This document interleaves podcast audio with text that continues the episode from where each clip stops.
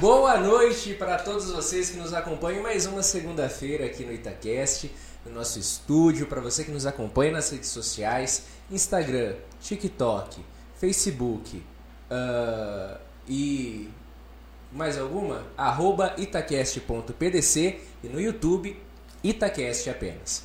Vocês já devem ter percebido que a gente está fazendo umas movimentações aí, tem novidade a caminho.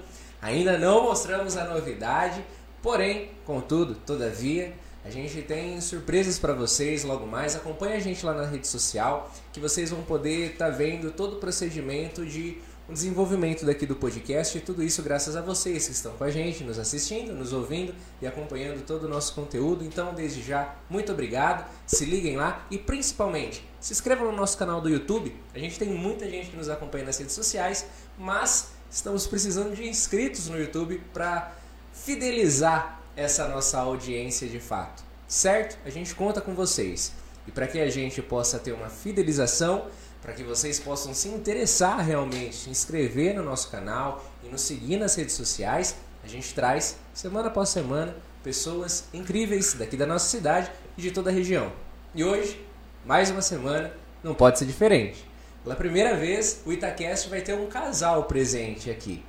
Eles são não apenas casados, mas sócios aí nos negócios, nos empreendimentos, na, na, em suas empresas, na marca, inclusive, que eles têm. E hoje a gente vai saber um pouquinho mais sobre toda a trajetória de vida, como que se dá esse dia a dia. A gente sabe que na vida de casal já tem vários arranca-rabos naturais. Eu imagino, eu que estou para casar com a Grazi aqui, já o pau quebra de vez em quando sem dinheiro, eu gasto ali num lanche, uma coisa. Imagina nos negócios como seriam, não é mesmo? Então hoje a gente bate um papo com Eduardo Meta e Gisele Sambini muito obrigado por vocês estarem aqui com a gente, é uma alegria. Muito obrigado pela aceitação. Boa noite, Eliseu. Muito obrigada pelo convite. É... Estamos aqui, né? Nervosos. Fiquei sabendo que sem dormir sem já há quase uma semana. Boa noite também, pessoal. É um prazer. Muito obrigado pelo convite. É, primeira vez aparecendo ao vivo, né? E nas câmeras, sempre na retaguarda aí, mas vamos que vamos. Ele sempre deixa pra mim essa é, parte. É, fiquei sabendo que não é... gosta muito de aparecer. Tem que dar cara aí também. Quem sabe, né? Mas olha, uh, desde já, uh, eu tive a oportunidade de conhecer vocês há um, há um tempo atrás. O Eduardo da Imobiliária já a gente se entrombou algumas vezes, que o, o Kogo foi seu corretor em algumas, algumas locações das empresas e tudo mais. E eu tive a oportunidade de trombar com você algumas vezes. A Gisele, depois a gente veio se conhecer também. Uh, a, a Grazi trabalha lá com vocês, lá na, na, na, na loja, no showroom, no edifício e tudo mais. Uh, e na verdade, assim, a ideia de trazê-los aqui foi nesse sentido de que uh, uma necessidade de conhecer vocês Principalmente o Eduardo, que é quase assim, o escondido ali, o camaleão, que não gosta muito de aparecer, porque conhecendo mais a história de vocês, serviu de inspiração de certa forma para os passos que o podcast tem dado ultimamente.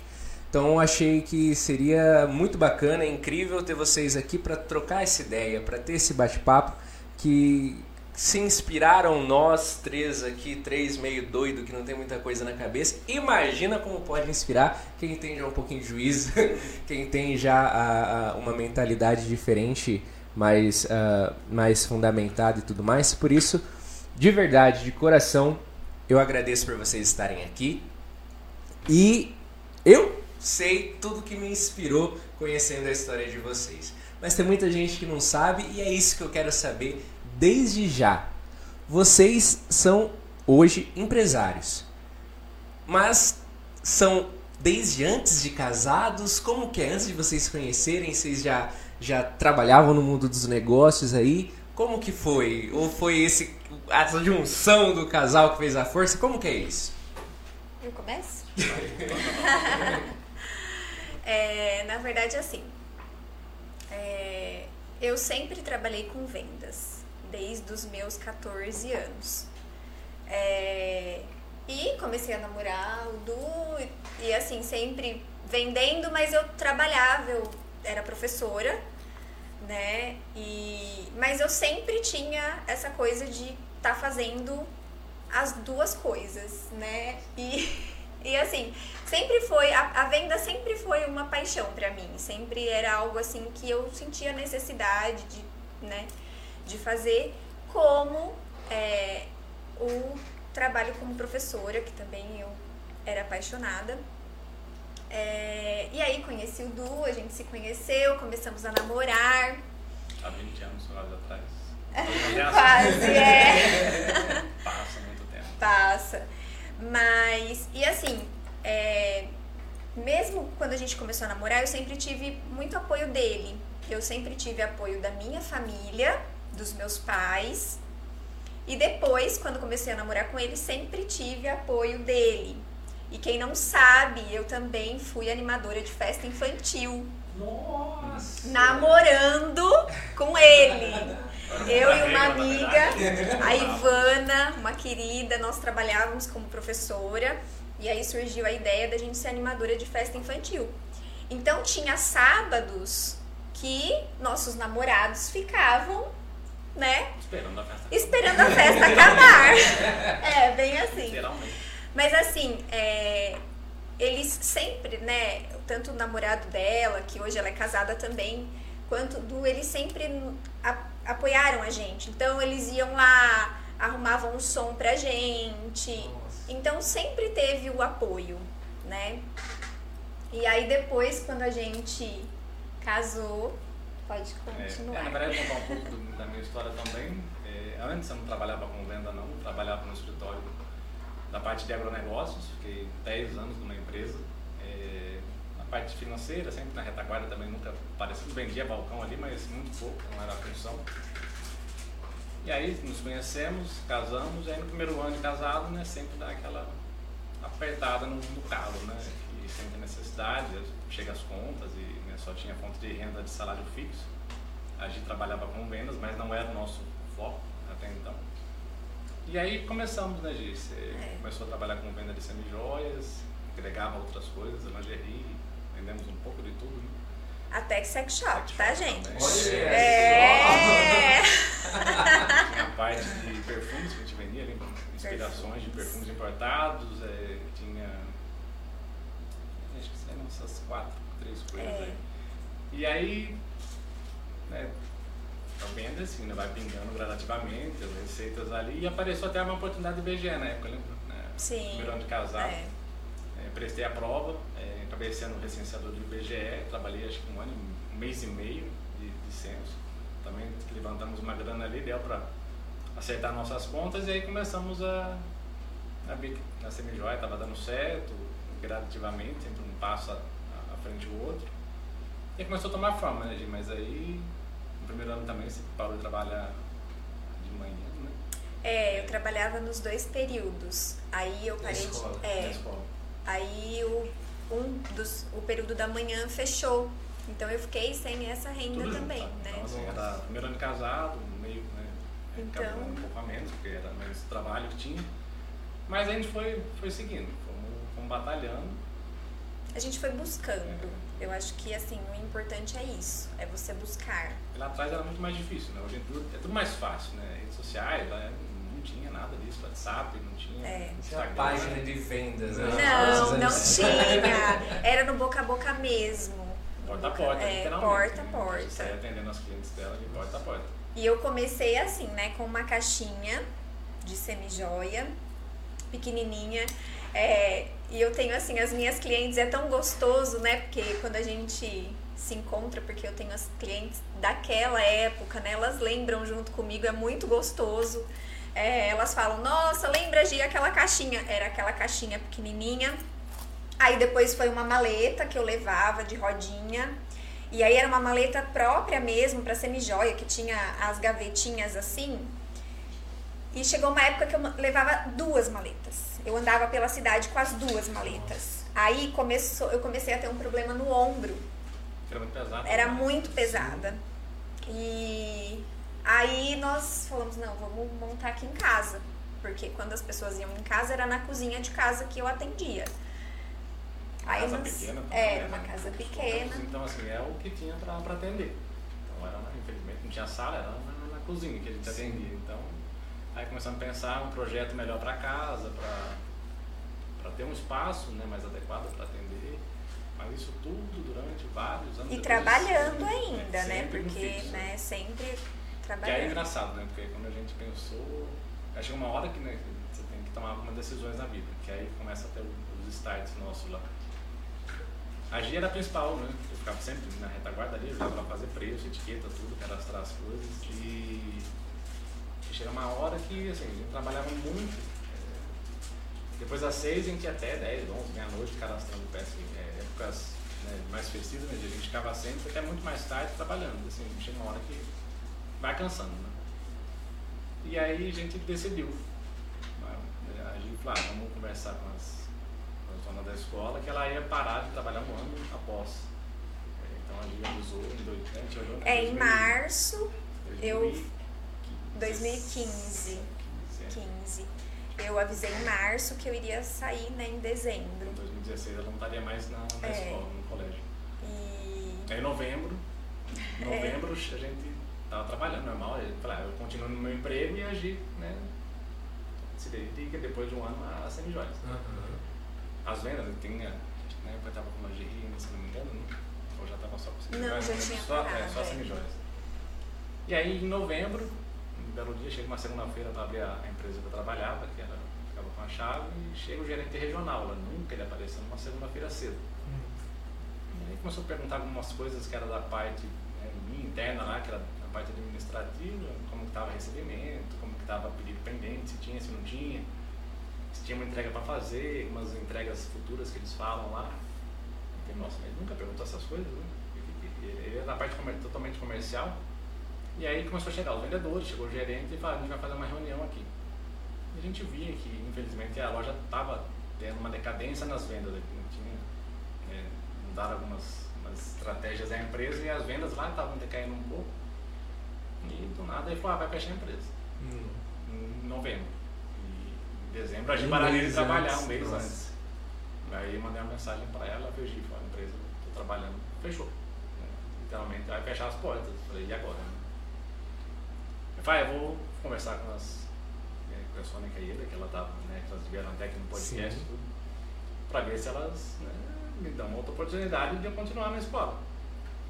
Eu falei, não, você já decidiu, né? Você trabalha com a venda, deixa aqui, eu dou um jeito, procuro outra coisa.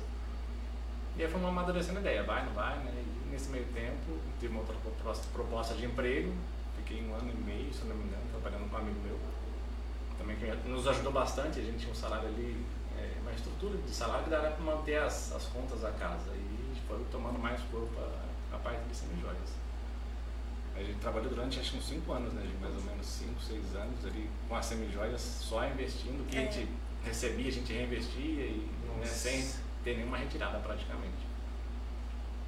por E isso aí, que o fixo era tão é, importante, pra né? gente. né? A gente tinha uma, uma, uma reserva muito grande para a gente se manter um bom tempo de ser um salário fixo, né? E as despesas de casa sempre tem, todo mês tem ali, né? Sim. E aí foi. É, e aí Aí depois o Du saiu do emprego dele e veio, ele já fazia toda a parte é, de escritório, toda a parte de documento, tudo, tudo isso é com ele, né? E eu ficava mais nas vendas. E aí ele saiu e a gente e aí, começou a é, trabalhar. Aí focamos mais na Mais. semijóias, assim, 100% a gente ficou focado na parte das semijóias. E depois começou a aparecer outras oportunidades, né? Que, Sim, aí veio a casa, de, Casa bolos. foi o primeiro. É, a, gente, a gente teve sempre um sonho, que os pais dela foram morar fora. E ela tinha um sonho de trazer eles de volta para cá. A gente abriu uma casa de bolos lá em Rio Claro, onde eles estavam. E a gente consumia os bolos, gostava do bolo, né? Era um valor legal, que era para. São bolos caseiros. Vamos ver de onde que era, era de Ribeirão Preto, a franquia. E assim, eu sempre fui muito xereta às vezes para certas Hum. coisas, né? A gente, ela dá uma pilha em mim e, ah, vamos pesquisar, né? Aí a gente achou onde que era, que era de Ribeirão, ah, tinha um cadastro para se tornar um franqueado. Ah, vamos mandar, é, manda lá. Aí um apanhamos sempre o outro, que nem a gente falou no começo.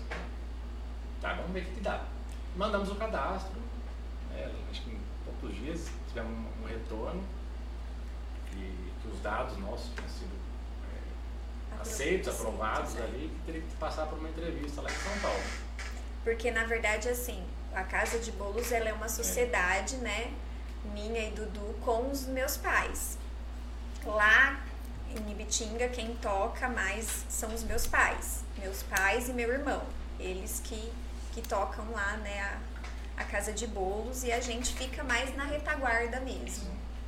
E, mas assim, é, o, que eu, o que eu quero ressaltar né, nessa questão é, o Du falou, né, que assim, ah, vai, eu vou meio que botando pilha nele e ele vai.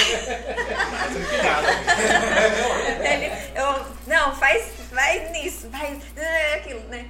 Mas assim, é, os, os nossos negócios, assim, o que eu, que eu vejo hoje é que é, tanto a Semijoia, a Casa de Bolos, e depois a gente vai contar a história da, da Bem Brasileira, né, que é a franquia da Natura. Que é bem interessante também. É, é assim, todos eles têm um propósito, né? Eu acho que o mais importante é você encontrar o seu propósito. É, não é assim o, o vender por vender, para ganhar dinheiro, para isso, para aquilo, lógico, né? Você, a gente precisa.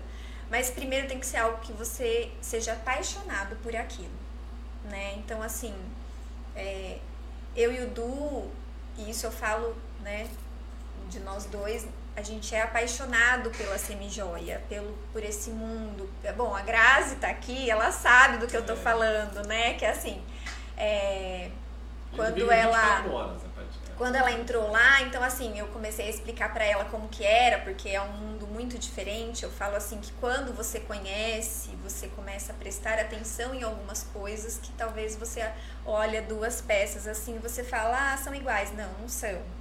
Existe uma diferença ali. E aí você acaba se tornando mais crítico. Mas e é uma coisa que eu gosto também é de contar para as minhas clientes qual é a composição que tem ali. Então, e aí a semijoia tem esse propósito, né, de deixar a mulher, o homem, eu acho assim, o acessório, né, deixa a pessoa mais confiante, mais bonita, ela se sente bem. É... Então tem esse propósito, né? A gente busca sempre é algo que nós somos apaixonados, mas a gente tem esse propósito. Né? Eu fico muito feliz quando uma cliente vem e fala: Nossa, usei tanto aquela peça, e aquela peça fez parte do meu casamento, fez parte do, do casamento do meu filho. Ah, foi num momento tão feliz da minha vida. Isso é muito gratificante. A casa de bolos, o, assim, é, até eu tava brincando outro dia, eu tava comentando com o eu falei assim: é, bolo remete o quê? A infância por exemplo, você vai na casa da avó, sempre tem um bolo para comer. São os bolos caseiros. São, né? Então, é, remete àquela coisa de, de bem-estar, de família reunida, de, de aquele cheiro de bolo. Gente, bom, quando a gente vai na casa de bolo, você entra lá, aquele cheiro de bolo, aquilo, parece que é um acalento, sabe? É uma coisa que a, abraça, te abraça, né? E é muito gostoso. E aí, uma vez eu brinquei, eu falei assim eu quero uma casa de bolos, porque eu não tenho tempo para fazer bolo em casa, e eu quero ter bolo em casa, então eu quero uma casa de bolos, né? E, então, assim, é, vem com esse propósito. Por exemplo, ah, a pessoa não tem tempo para fazer bolo na casa dela, mas ela tem é, como ter aquele bolo de infância em casa. Não aquele bolo comprado, né, que tem conservantes, não. Ela tem aquele bolo de vó, de mãe em casa. Que legal. Ah, você trabalhou na, na escola como professor e a escola que você trabalhou, como o Du, o du já até disse, a Ieda e a Sônia já estiveram aqui com a gente contando um pouquinho da história delas também. Uhum. Super história também, elas que são ibitinguenses. Uh, vieram para Itapas com o colégio Educare e hoje estão ali aos pés do Cristo Redentor, uh, logo na entrada da cidade, com uma escola que tem uh, um ensino de qualidade desde o seu pequeno de colo até o seu marmanjo que você está quase tocando para a faculdade. Então, o Colégio do Cari pode te atender qualquer idade, de bebê até o seu aborrecente aí que está dando trabalho. Então, um, uma educação de qualidade faz toda a diferença e o Colégio do Cari tem profissionais de qualidade preparados para isso, proporcionarem educação de qualidade para os seus filhos e para logo para toda a sua família assim também, para as gerações que estão por vir. Você trabalhou muitos anos nessa, nessa escola, nesse colégio. Fazendo essas vendas, tudo te apoiando ali e tudo mais. Uh, aí vocês comentaram, né? Que venderam um pouquinho de tudo. De lingerie, semi-joia, sex shop uh, e diversas outras coisas. Mas, mas, hoje uh, você vende a marca em si, né? Gisele Sambini Semijoias sem as peças da Gisele, né? Como que você achou isso? Por exemplo, no começo você vendia semijoias de... Como que é isso? Assim, esse mundo de semijoias, é, você compra semijoia pronta, etiqueta...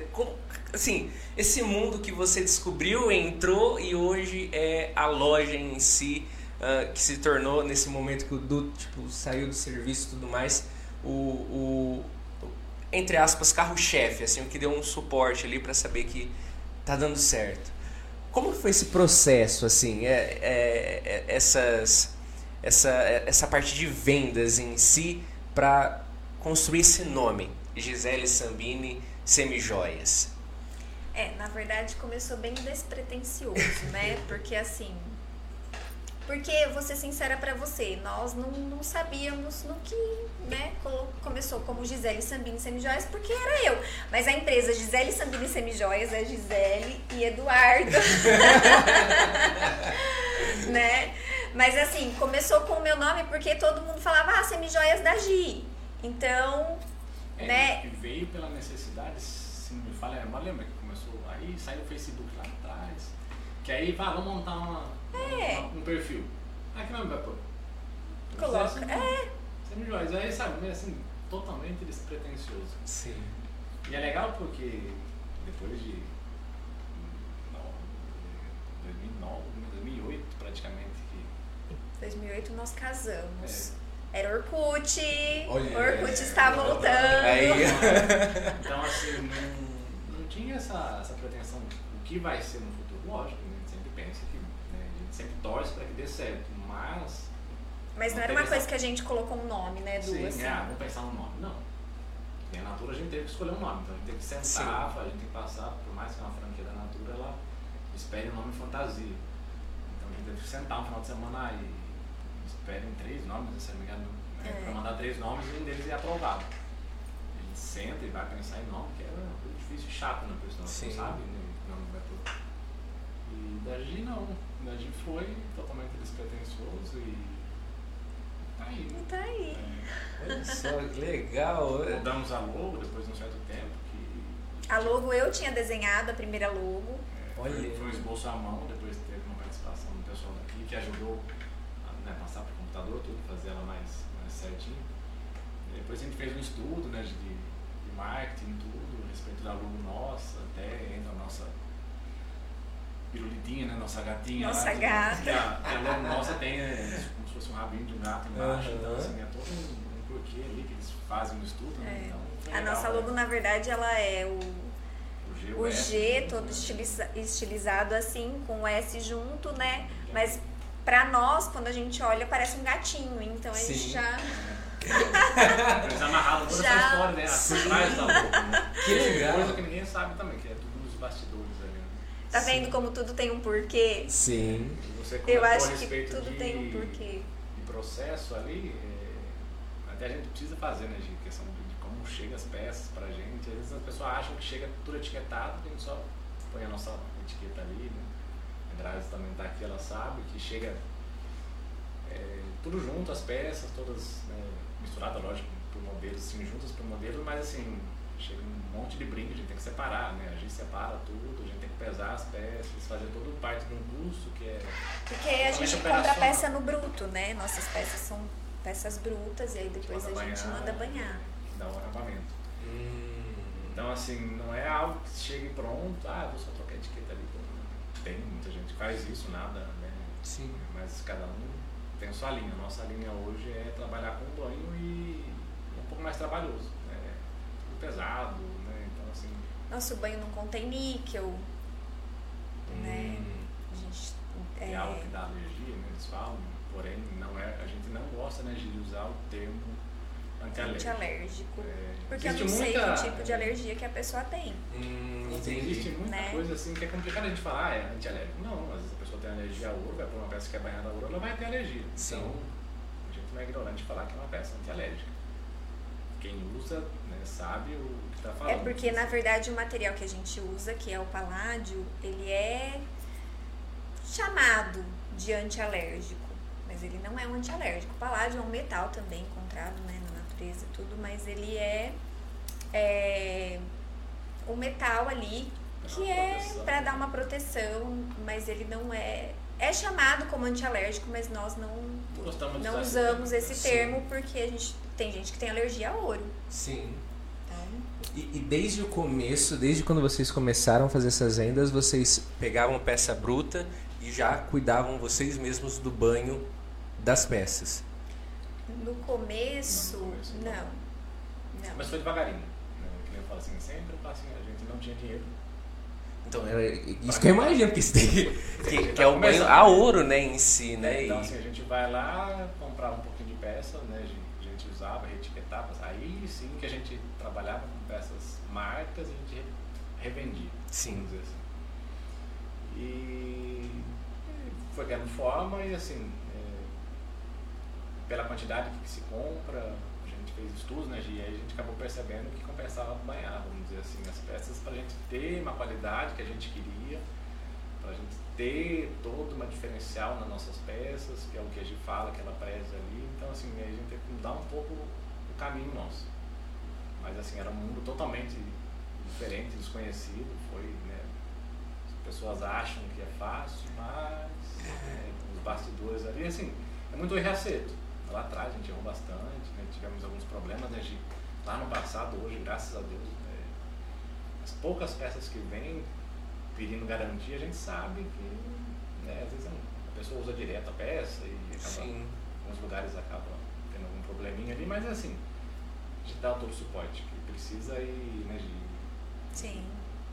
é, a gente dá um ano de garantia nas peças, então quando a pessoa às vezes vem, ah, a peça deu um probleminha de banho, que eles falam, ah, a gente analisa certo, se for mau uso a gente fala, Mas a gente usou, sempre dá mas a gente acaba dando assistência. Que legal. Durante esse um ano ali que a pessoa comprou, a gente dá total assistência para ela. A gente alerta que né, aquela peça deu esse problema ou algum problema devido ao mau uso, porém a gente dá o suporte. É, o, assim, é o não passar perfume, que todo mundo já sabe, né? Que assim, não é não passar o perfume. Então você passa o perfume, espera o perfume secar e coloca a sua semijoia.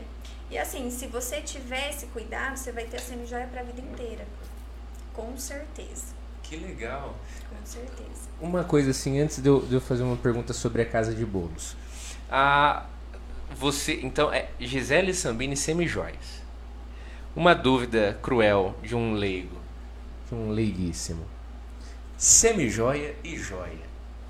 Qual a diferença? O que é assim essa, essa diferenciação da semijoia para joia? Bom, a joia é um metal nobre, né? E é, tem às vezes ali uma composição, alguma liga, mas né, é um metal mais puro do que teve A algum. composição da alguma peça né, é mais composição. pura. É. Agora, a semijoia, ela é. Acho que eu vou assustar vocês no que eu vou falar. a gente chama de latão, Sim. Tá. Que é a base que da é a peça. base da A peça. estrutura física da peça, É. eles consideram no mundo da semijoia ali na retaguarda que é um latão. Sim. E, esse, e aí você, é, por exemplo, nós trabalhamos só com zircônias, a gente não trabalha com strass, é, que também é um mundos totalmente diferentes, né? A zircônia, ela é uma pedra fabricada em laboratório, porém ela é a pedra que mais é, se aproxima do brilho do diamante Hum, né? E, e a gente só trabalha com zircônias, a gente não trabalha com strass, que é um, um outro é um outro material um pouco mais inferior. É, as nossas peças, elas recebem os banhos, né? Recebem o banho de ouro, recebem o paládio, recebem o verniz é, a Audax, É o Adeltax. Audax, que é um verniz importado e ele também não causa alergia, né? a gente toma todo esse cuidado com, essa, com as essa, peças. esse processo que a gente falou é em cima desse latão que a gente fala. Uma- um detalhe também que, que a gente aprendeu, é, a gente só trabalha com alta fusão também, né? A gente tem um outro processo que é para fabricar peça. Até é muito interessante, depois a gente disponibiliza alguma coisa no vídeo, se vocês quiserem repostar. É Uhum. interessante para o pessoal conhecer o processo da fabricação. A alta fusão, ela não leva plástico imagina, na composição dela. É As primeiras mesmo. vezes que a gente comprou lá atrás, a gente comprou alguma coisa de- com baixa fusão, todas as peças quebravam. Então, Nossa. assim, é, e a gente aprendeu que as peças eram mais em conta para a gente comprar, a gente quis, né, ah, eu consigo né, trabalhar com valor mais legal, mas infelizmente não, a qualidade não é boa. Sim. Então, assim, a gente optou pela trabalhar com alta fusão, que não leva esse plástico no meio da, da composição dela, e assim, é uma peça mais resistente, ela é mais rígida, né, Gi? Uma peça mais dura para poder usar, mais difícil de quebrar. Isso tudo acaba encarecendo um pouco, às vezes também, questão de custo, como a gente falou, a gente trabalha com. Você trabalha com a zircônia, trabalha com, com strass também, que é um pouco mais em conta, mas assim, são linhas que a gente que a Gi gosta e que ela preferiu seguir. né? Existe todo quanto é tipo de produto no mercado, porém, que nem volta a falar, que nem a gente falou, ela preza por uma qualidade, preza por um estilo que ela, que ela sempre segue essa linha. Né? Todas as peças que nem a Gi fala sempre, ela, ela sempre usa. Nenhuma das peças que você comprou até hoje, né? você não usaria. Então, assim, É, isso é verdade. eu, eu acho assim, é, eu acho que primeira coisa, né, quando. Por isso que eu falo da paixão, né? De você amar o que você faz. Que você tem que ser verdadeiro. Então, assim, é, a cliente chega lá no showroom e eu eu falo, eu falo assim, gente, é impossível eu falar que eu não gosto, que eu não acho bonito. Às vezes, ah, ficou bem em mim. Eu sempre falo, é importante você é, seguir o seu estilo. Eu eu acho todas as peças lindas, né? Eu, eu gosto de todas, eu usaria todas. É, porém, eu sempre falo que é importante você seguir o seu estilo. E o que eu mais gosto mesmo é assim, é que a pessoa compre e que ela use.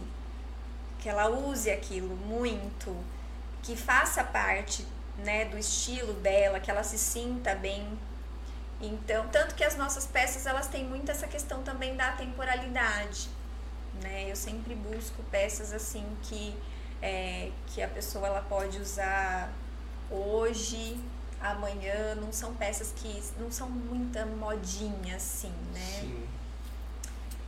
E é é isso.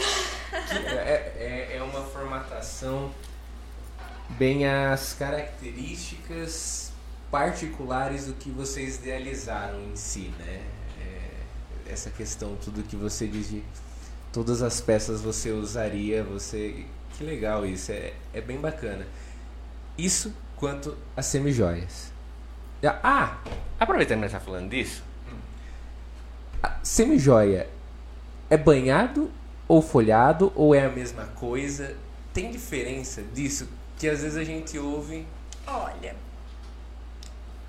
eu acho que é assim, vai da, da nomenclatura que cada um quer usar, né? É, nós usamos banhado, o que diferencia mesmo é o, é o, o processo, o processo que você usa. Agora, se você quer chamar de folhado, se você quer chamar de banhado, aí faz. Mas assim, algumas pessoas falam, ah, o folhado não, não tem tanta qualidade quanto o banhado. Mas eu acho que vai mesmo de, do que cada um. Você também você colocar os milésimos que se precisam lá, É. diferentemente do nome que você vai usar na peça, Sim. né, no processo. Sim. Eu acho. A gente considera a mesma coisa. A gente optou por trabalhar com. Por falar banhado. Porque o processo é um Porque banho é- realmente. é um banho tambor mesmo. que a peça fica rodando ali dentro e é banho. É literalmente um banho. Entendi. Bem, esclarecido isso. Vamos à casa de bolos. A casa de bolos não é aqui em Itápolis. Diferente das, da, das outras duas empresas, da, da Bem Brasileira e da, da digamos, a, a sede, assim, né? Porque existem revendedoras também da, das peças da Gisele Sambini, né? Sim. Ah, o showroom fica aqui e a Bem Brasileira fica aqui. A casa de bolos tá lá em Ibitinga, com seus pais, né? Sim. Assim, Você falou, falou, falou, falou, agora tô com vontade de bolo. Hum. Como que a gente acha esse bolo? Meus pais moram aqui, né? Uhum. E eles vêm, vão para Ibitinga todos os dias e voltam todos os dias. Então, vocês podem pedir que eles trazem. Hum. São mais de 50 sabores de bolo, bolos caseiros, sem conservantes, bolo que é feito, o bolo de fruta é feito com a fruta. A Grazi já sabe. É. é, então, pode pedir pelo telefone, pelo WhatsApp, que eles trazem. A Grazi Uma sempre... coisa que é interessante ali na casa de bolos, que muitas pessoas pensam que o bolo vem pronto, ou vem no saquinho, bate ali. Né? É, por ser então, franquia. Então, é, esse que eu tava pensando, vocês falam de franquia, né? Como é, é franquia de bolo? Mas na verdade é lá não, receita, lá tem né? todo o processo de fabricação, né? É, comprar farinha, comprar ovo, leite, água, tudo. Tudo homologado. É, todas as marcas têm que ser a, a, a que a franquia pede, né? Pra não, não fugir o sabor e o padrão do bolo. E é interessante, né? Porque realmente se muda Sim. a marca, não sai igual. Né? É. é algo impressionante. É, ah, o bolo tem que bater tantos minutos no liquidificador. Você bate menos ou bate mais, dá diferença. É assim, Nossa! A gente não é que nem a gente falou, quem fica lá à frente aos pais delas, a gente ouve muito. No começo gente participava né, mais perto ali, mas depois tomou forma e foi embora e está andando. Então, assim, é interessante o processo. O pessoal acha que é ah, um saquinho ali, vou pôr na, na sabeira ali, vai crescer. Não, não, não é bolo tudo, tudo, tudo fabricação própria, todo o processo de fabricação ali. É bem caseiro mesmo. Quando, uh, quando foi para abrir né, a franquia, meu, meu irmão e minha mãe ficaram lá em, em Ribeirão durante uma semana aprendendo a fazer todos os bolos. Nossa! Todo o processo, tudo e o intuito no começo, né, você comentou de Vidinga, mas o intuito nosso de início era montar etapas. Mas por ser franquia, eles fazem toda uma análise. Né, ah, sim. Quantidade de habitantes. habitantes PIB, essas coisas assim. E mais próximo teria, na época era Taquaritinga e Vidinga. É. E a gente optou pelo Vidinga. Sim. Caramba. Mas, faz, faz graças a Deus, estamos contentes também. Vai fazer seis, seis anos. anos. É. Nossa, faz maior tempão já. É. Que legal. E lá no showroom, eu fiquei sabendo que às vezes dá pra gente dar uma provadinha nos bolos, né? De vez em quando dá. tem um bolinho lá. Quinta, sexta-feira tem bolo lá. A Graziele sempre me fala, eu fico na vontade agora. Tô vizinho lá, vocês vão ver só. Tem bolo. e semana. qualquer coisa a gente já leva a, as clientes lá pra Bem Brasileira também, que é pertinho. tá tudo coladinho ali pra, pra ser sucesso. Gente, antes da gente dar continuidade, eu preciso agradecer toda a, a. Inclusive, olha só, antes de eu dar continuidade, na verdade, no que eu ia falar até. Você pode mandar aqui interagir com a gente pelo chat do YouTube. O pessoal já está mandando algumas coisas. Fiquem à vontade para mandar a, o, suas perguntas, seus comentários, seus agradecimentos e tudo mais.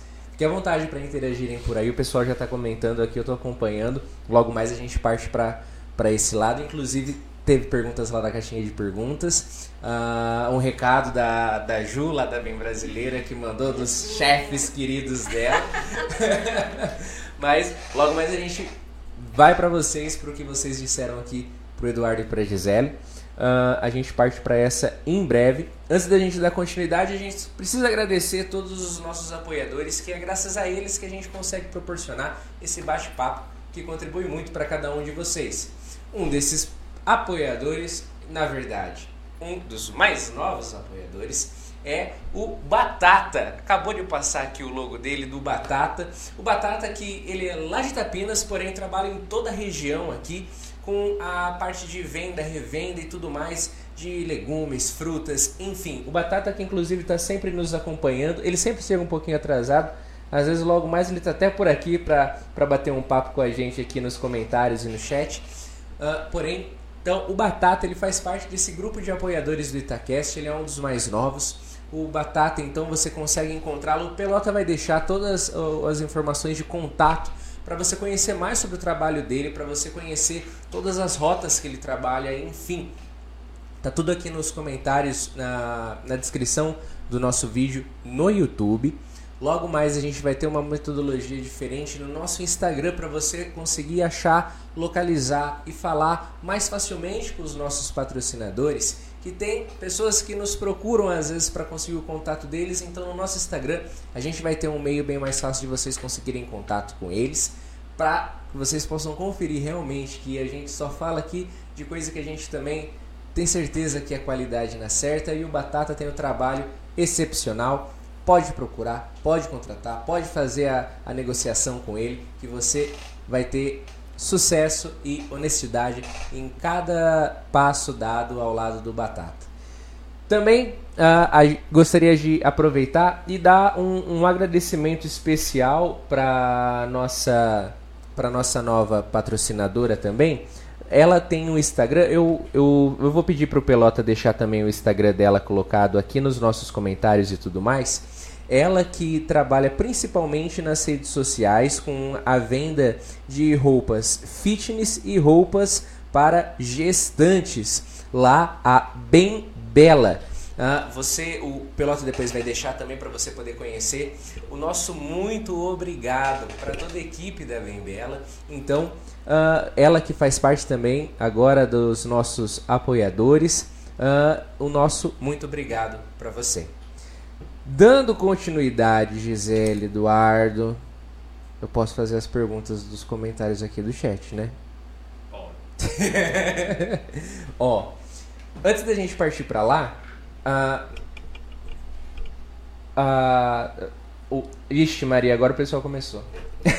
Ó, antes de tudo, Lívia Zagatti, a Lívia, psicóloga, ela mandou aqui Uh, dizendo que é linda a história uh, de empreendedorismo de vocês, cheia de dedicação, paixão e cuidado com o negócio e com os clientes. Parabéns para vocês. Ela manda, a Cleide também manda os parabéns pelo sucesso do casal. Deseja sucesso a vocês. O, o Anderson Madeira tá mandando boa noite, está surpreso aqui com a aula sobre a parte das festas que vocês deram aqui para nós. O Jefferson também dá, tá mandando aqui o Jefferson Freitas, o casal nota 10 que vocês são. O Jefferson é o marido da, da Ivana. Ah, é? é? Olha que legal. Que animava a festinha. que bacana, que incrível.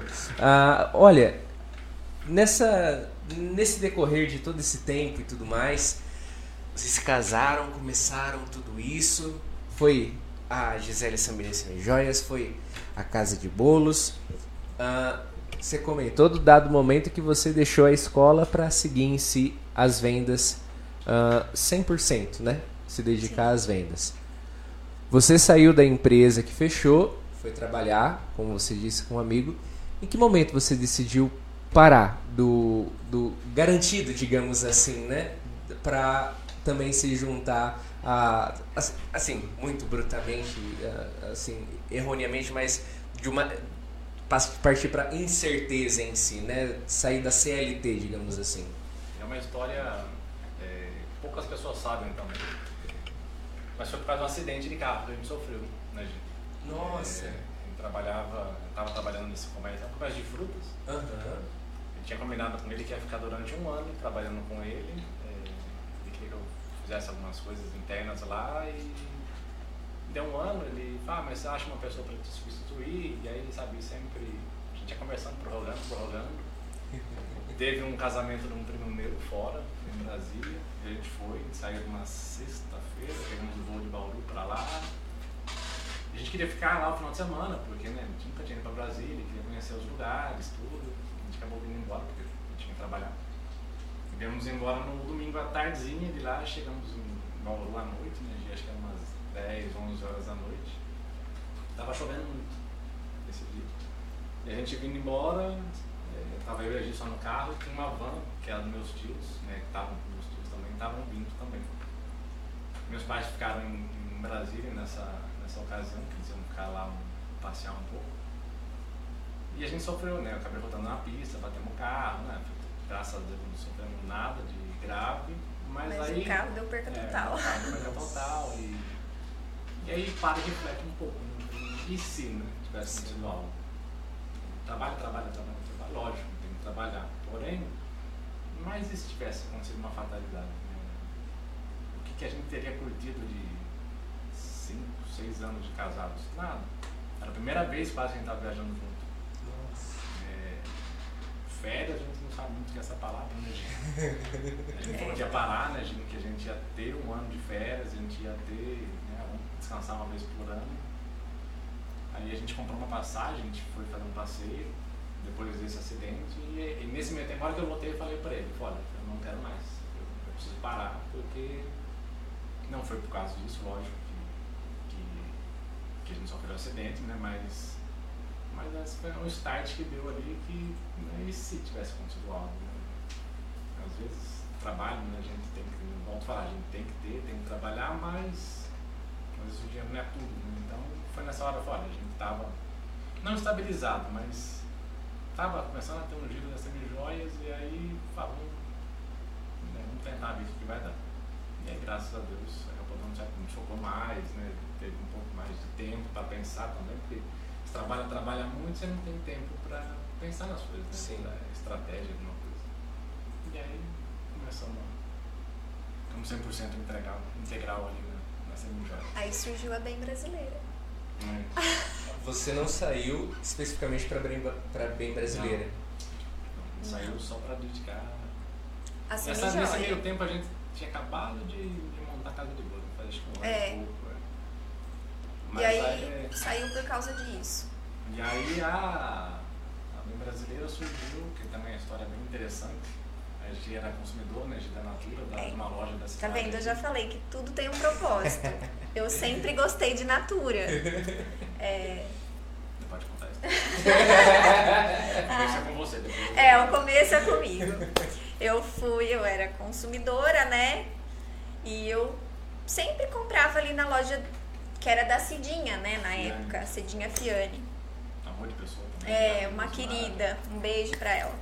E eu cheguei lá, ela falou assim pra mim, que ai, a gente queria vender a loja. Eu falei, ai, Cidinha, mas você vai vender a loja, né? Então, ai, a gente queria vender a loja. Ai, mas a gente queria vender pra um casal que nem vocês. Ai meu Deus! Você não quer comprar, né? Aí eu falei, nossa, né? Eu fiquei assim, né? Aí fiquei com aquela pulguinha. Aí Ai, deu de uma coceirinha, né? Deu uma coceirinha. Aí cheguei e já falei pro Du. Falei, Du, a Cidinha quer vender a loja e tal, né? Vamos. Bom, aí ele ficou pensando, a gente pensou tudo. Du foi lá, conversou com a Cidinha, com os Mar e tal. Voltou pra casa. Aí ele falou assim, ah, acho que vai dar certo. É, não, isso foi, Né? foi um namoro meio longo, que eles, é, o Osmar queria, né, gente, e a Cidinha, na época, estava pensando também, eles estavam aposentados. Demorou um bom tempo, né, gente, uns vários meses que eles, até eles baterem no martelo que ah, a gente vai querer vender. Lógico, que pediu o valor tudo. É, na época a gente não tinha todo o dinheiro, né, a gente, É. pá, eu nunca esqueço, gente né, tem certas né? coisas que, que gravam. Ah, A gente sentou com a pessoa, ela fez um levantamento do que tinha, do que vendia lá, histórico de clientes que ela tinha, de, de compra, tudo, tudo no papel que eles tinham, né? Eles não tinha nada de sistema. E aí eles falaram um valor, né? de volta falando, a gente não tinha todo o valor, eu falei, ah, vou colocar uma proposta meio indecente, não é, quebrando o preço, e sim um parcelamento. Até porque eu sempre acho assim, É difícil É. a gente dar. cada um tem o seu valor. Então você não tem que colocar coloca nas preço coisas dos nas outros, né? coisas dos outros. Sim. Então nunca esqueço, falei pra gente, vai, vou passar lá na sexta-feira à tarde, jogo a isca, eles pensam no final de semana, a gente pensa aqui no final de semana também, e na semana que vem a gente resolve. Cheguei para eles e disse, olha, a gente dá, né, tem X de entrada que eu posso te dar, a gente parcela em suaves, parcela, pode ser. Na lata eles falaram. Eu Falei, não, mas pensa pra eles. A Cidinha falou, não, tá fechado o negócio. Eu Falei, não, mas espera aí, né? E aí dá, bate o desespero, né? Eu falei, e agora? Não tinha ninguém pra trabalhar, não conhecia nada do mundo Isso consumo. foi um- em outubro, né, Du? Não foi- Nós pegamos não em foi- outubro. É, a gente assumiu dia 15 de outubro, dia dos professores, por isso não. Beijo pra minha mãe, meu pai, que tá assistindo aí. Minha mãe é professora, meu pai tem um comércio aqui. E saí da loja e falei pra Gi, ó, eles aceitaram a proposta. Fala, meu Deus, não sei o que faz. Agora, pegar loja, não é a gente vai pular pra trás. Falei, né? A gente foi lá no sábado, acertamos os detalhes, pedimos um tempo para que a gente achasse alguém para trabalhar pra gente, nos ajudar. para conhecer um pouco, pra, se puder ficar um pouco para ensinar a gente também, porque é um mundo totalmente novo. E ela foi né, super prestativa com a gente, ficou durante um mês e meio quase com a gente ali, ensinando, fazer pedido, é, o que mais saía, o que menos saía, né? E isso em outubro, que a gente assumiu. De Mas a gente tinha um, pro, um projeto. É, a gente nesse meio tempo, é, a gente tinha um projeto, a gente começou e tá mais. Assim, é, a Semijoia sempre foi dentro de casa, né? A gente tinha um escritório em casa. Então, sempre ficou muito interno ali. E a gente indo para o comércio de rua, vamos dizer assim, a gente via né, o fluxo de pessoas, né, achando legal tudo, e começou a acender uma luzinha, ah, e se a gente montasse as semijoias também, né? O local lá onde a gente estava antigamente era um espaço grande. Dava para dividir. Dava para dividir o espaço uhum. ao meio e foi aí que surgiu o projeto. Falei, vamos pagar uma arquiteta, a gente pagou uma arquiteta. Ela fez um projeto muito lindo, da parte da Natura, não era franquia, sim uma multimarca. A gente tinha pensado em montar uma perfumaria, né, Gil? Perfumaria não, era a parte de cosméticos. É, a gente queria colocar a parte de cosméticos na frente, ia ficar a parte de cosméticos como loja de rua. A gente pensou em colocar perfume importado, é, essas coisas assim, né? E no fundo, a semijoia. Pagamos o projeto, tudo, lindo, maravilhoso. É, falamos do prédio, para negociação, de aluguel, de reforma. É. Ia dar uma mudada muito legal na, na sala dele, no espaço dele. Deixamos tudo pronto para começar em fevereiro. Tudo na verdade, assim, ia começar em fevereiro para ficar pronto pro Dia, Dia das, das Mães, mães ali. Tá tudo meio programado. Tudo isso em que ano? 2018. É. 18. 2018. E aí, em dezembro. Fevereiro. Né? Fevereiro. Fevereiro foi. Em fevereiro vem uma circular da Natura, a gente nem tinha visto. Quem avisou a gente foi a Cidinha. Que a Natura não ia aceitar mais é, loja pronta entrega. Que a gente era considerado uma loja pronta entrega. Mas como não vai considerar mais, né? não pode ter mais, ou você virava uma franquia, ou você fechava a sua loja. Você não, não pode, não poderia vender produtos Natura em loja. Em loja física. Não loja pode física. mais. Isso a gente comprou, volto a falar, a gente comprou em outubro de 18 e em fevereiro de 19 ela muda essa estratégia dela de mercado por conta das franquias. Sim. Na época a gente nem sabia que a Natura tinha franquia. E sabia nem a Cidinha também não né? sabia. Sabia que tinha shopping, mas a gente é. não sabia que ia virar essa, essas franquias em loja de rua. E assim, a gente tinha pago três parcelas várias parcelas para frente para pagar. E, e, a Natura veio com essa. E assim, o que, que a gente faz agora? A gente desiste, desiste, fecha, não fecha? Ou fecha ou abre uma franquia, agir só que assim, era mais gasto. É, agir assim, ela é, ela é ponta firme, mas assim, o desespero é de 8 a 80. Ela muda, a estabilidade dela é, é rápida. falei, calma, filho, vamos pensar. No último caso, infelizmente a gente investiu errado. Perdendo dinheiro. Vai perder dinheiro, mas a gente vende tudo faz um desconto aí, vende e fecha, fazer o quê? Né? Passo errado. E eu falava pra ele, não, não, eu vai, não aceito. Não E aí a gente começou a ver com a líder que tinha na época, que era de Araraquara, como fazia a respeito da franquia, começamos a estudar, a ver a possibilidade de ter uma franquia. Nossa, era um baita de investimento. É, porém, a gente já tinha muitos produtos em estoque. Esse investimento que você disse seria investimento para comprar os produtos. E comprar e... o royalties e comprar a, a estrutura da loja. Móveis, ah, tem que aí entrar no. Ah, e detalhe: a franquia não aceitava o lugar onde a gente estava. É. Não ah, podia ser aquele é, lugar. Pior ainda, é, a gente foi ver a respeito de como funcionava a franquia e eles, eles falaram que pelo menos você tinha que ter um ano de consultora na Natura. Eles falam que depois de um ano você poderia entrar com um pedido de franquia. Se ia dar certo ou não, já é outros 500. Sim. E a gente tinha, de novembro, tinha quatro meses de, Nossa. de cadastro ali na Natura. Ah, mas a gente é brasileiro, então, famoso jeitinho brasileiro. E a supervisora mandou lá, falou, ah, vai ter uma reunião de franquias lá em São Paulo, lá na sede da, da Natura. Falei, a gente vai. Fomos lá, pegamos um carro, fomos pra Natura, lindo lá, para quem tiver a oportunidade de conhecer, né? Uma empresa Uma assim, empresa fantástica. fantástica tira o chapéu para eles. É, assim, é outra empresa que nós é, somos apaixonados. É assim, a estrutura deles, o tratamento que eles dão com clientes, com pessoas, assim, é extraordinário. É, vamos lá. Primeira coisa que a mulher fala, a palestrante lá, ela fala assim que a Natura ganhou um selo internacional, de reconhecimento internacional, dizendo que ela não, ela não é não dá um jeitinho brasileiro, ela fala assim, de ética. a de Natura ética, ela tem um selo internacional de ética. Ou seja, ela não tem um jeitinho brasileiro. Foi a gente lascou, né? A gente veio aqui para tentar o jeitinho brasileiro, Nossa. né? Para ver se a gente conseguia adquirir Sim. ou né, garantir. Esperamos toda a reunião, fizeram a apresentação. Terminou a reunião, a gente foi conversar com essa moça em particular. Explicamos o nosso caso para ela.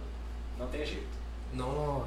Você mais espera, né? Não vai dar, não, não tem jeito. Nós falamos assim, e se alguém entrar com pedido de franquia? Ela falou, vocês perdem. Se eles forem aprovados. Não tem como segurar, não tem. Não Eu tem, falei, não tá tem. na mão Tudo de era Deus. não. assim, é, Tá na assim, mão de né, Vamos Deus. ver que vai dar. Vai bater o desespero, a gente diminuiu as compras, né? Explicamos pra, na época para a menina que trabalhava com a gente lá, com a, a co- colaboradora. E ficamos pensando se é para ser. Será?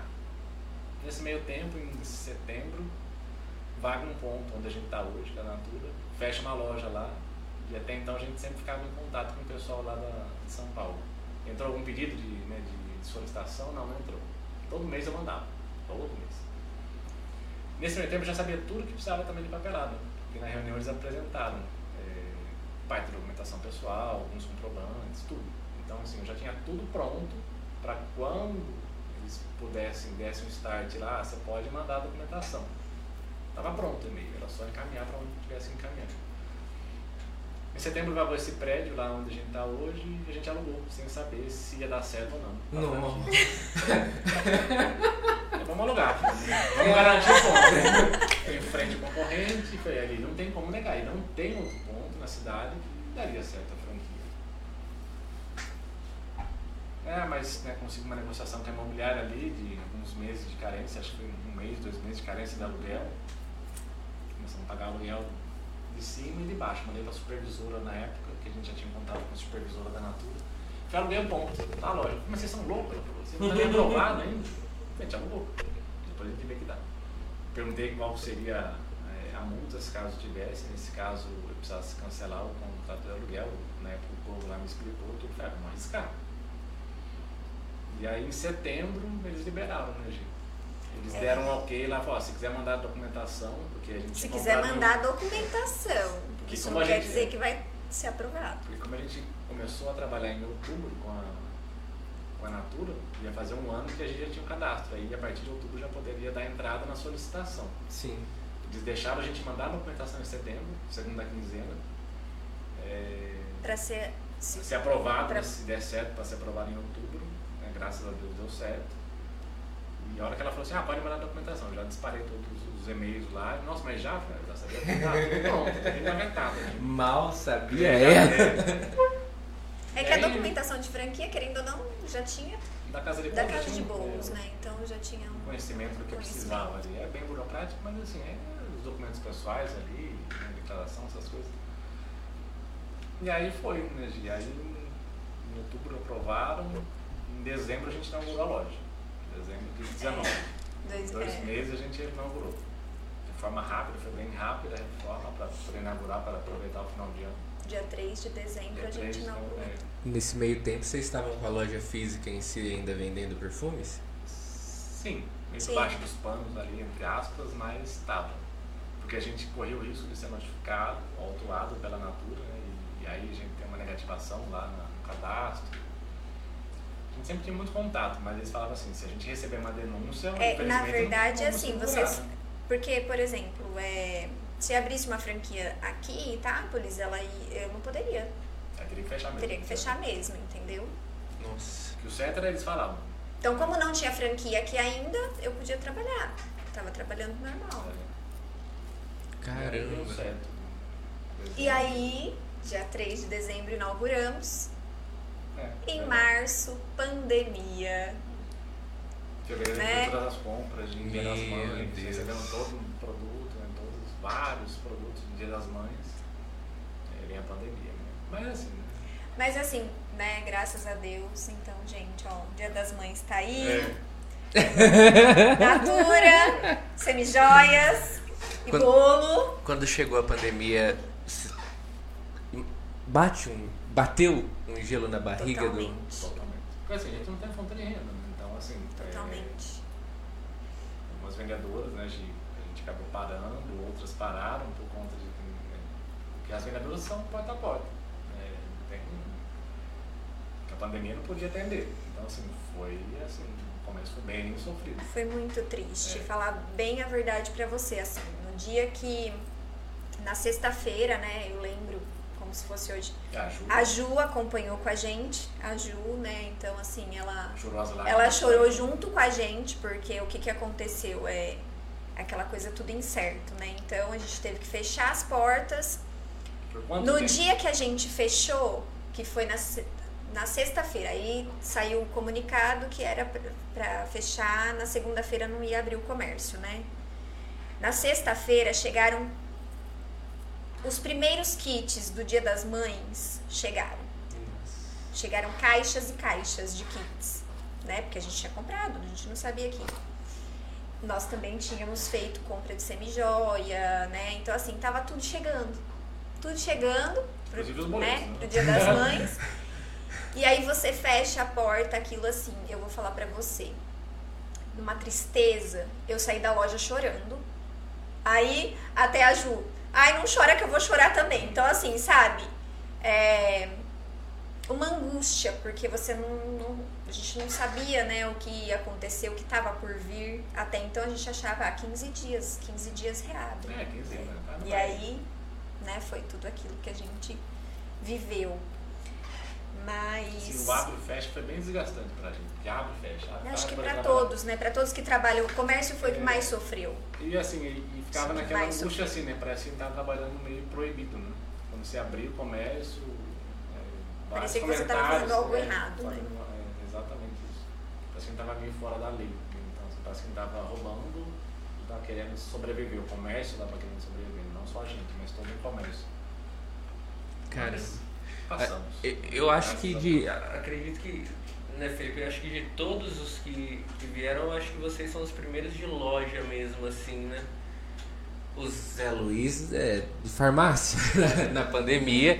Infelizmente, na pandemia, o comércio dele foi bem. É. Mas o, o Jonas estava na área de né? alimentos, né?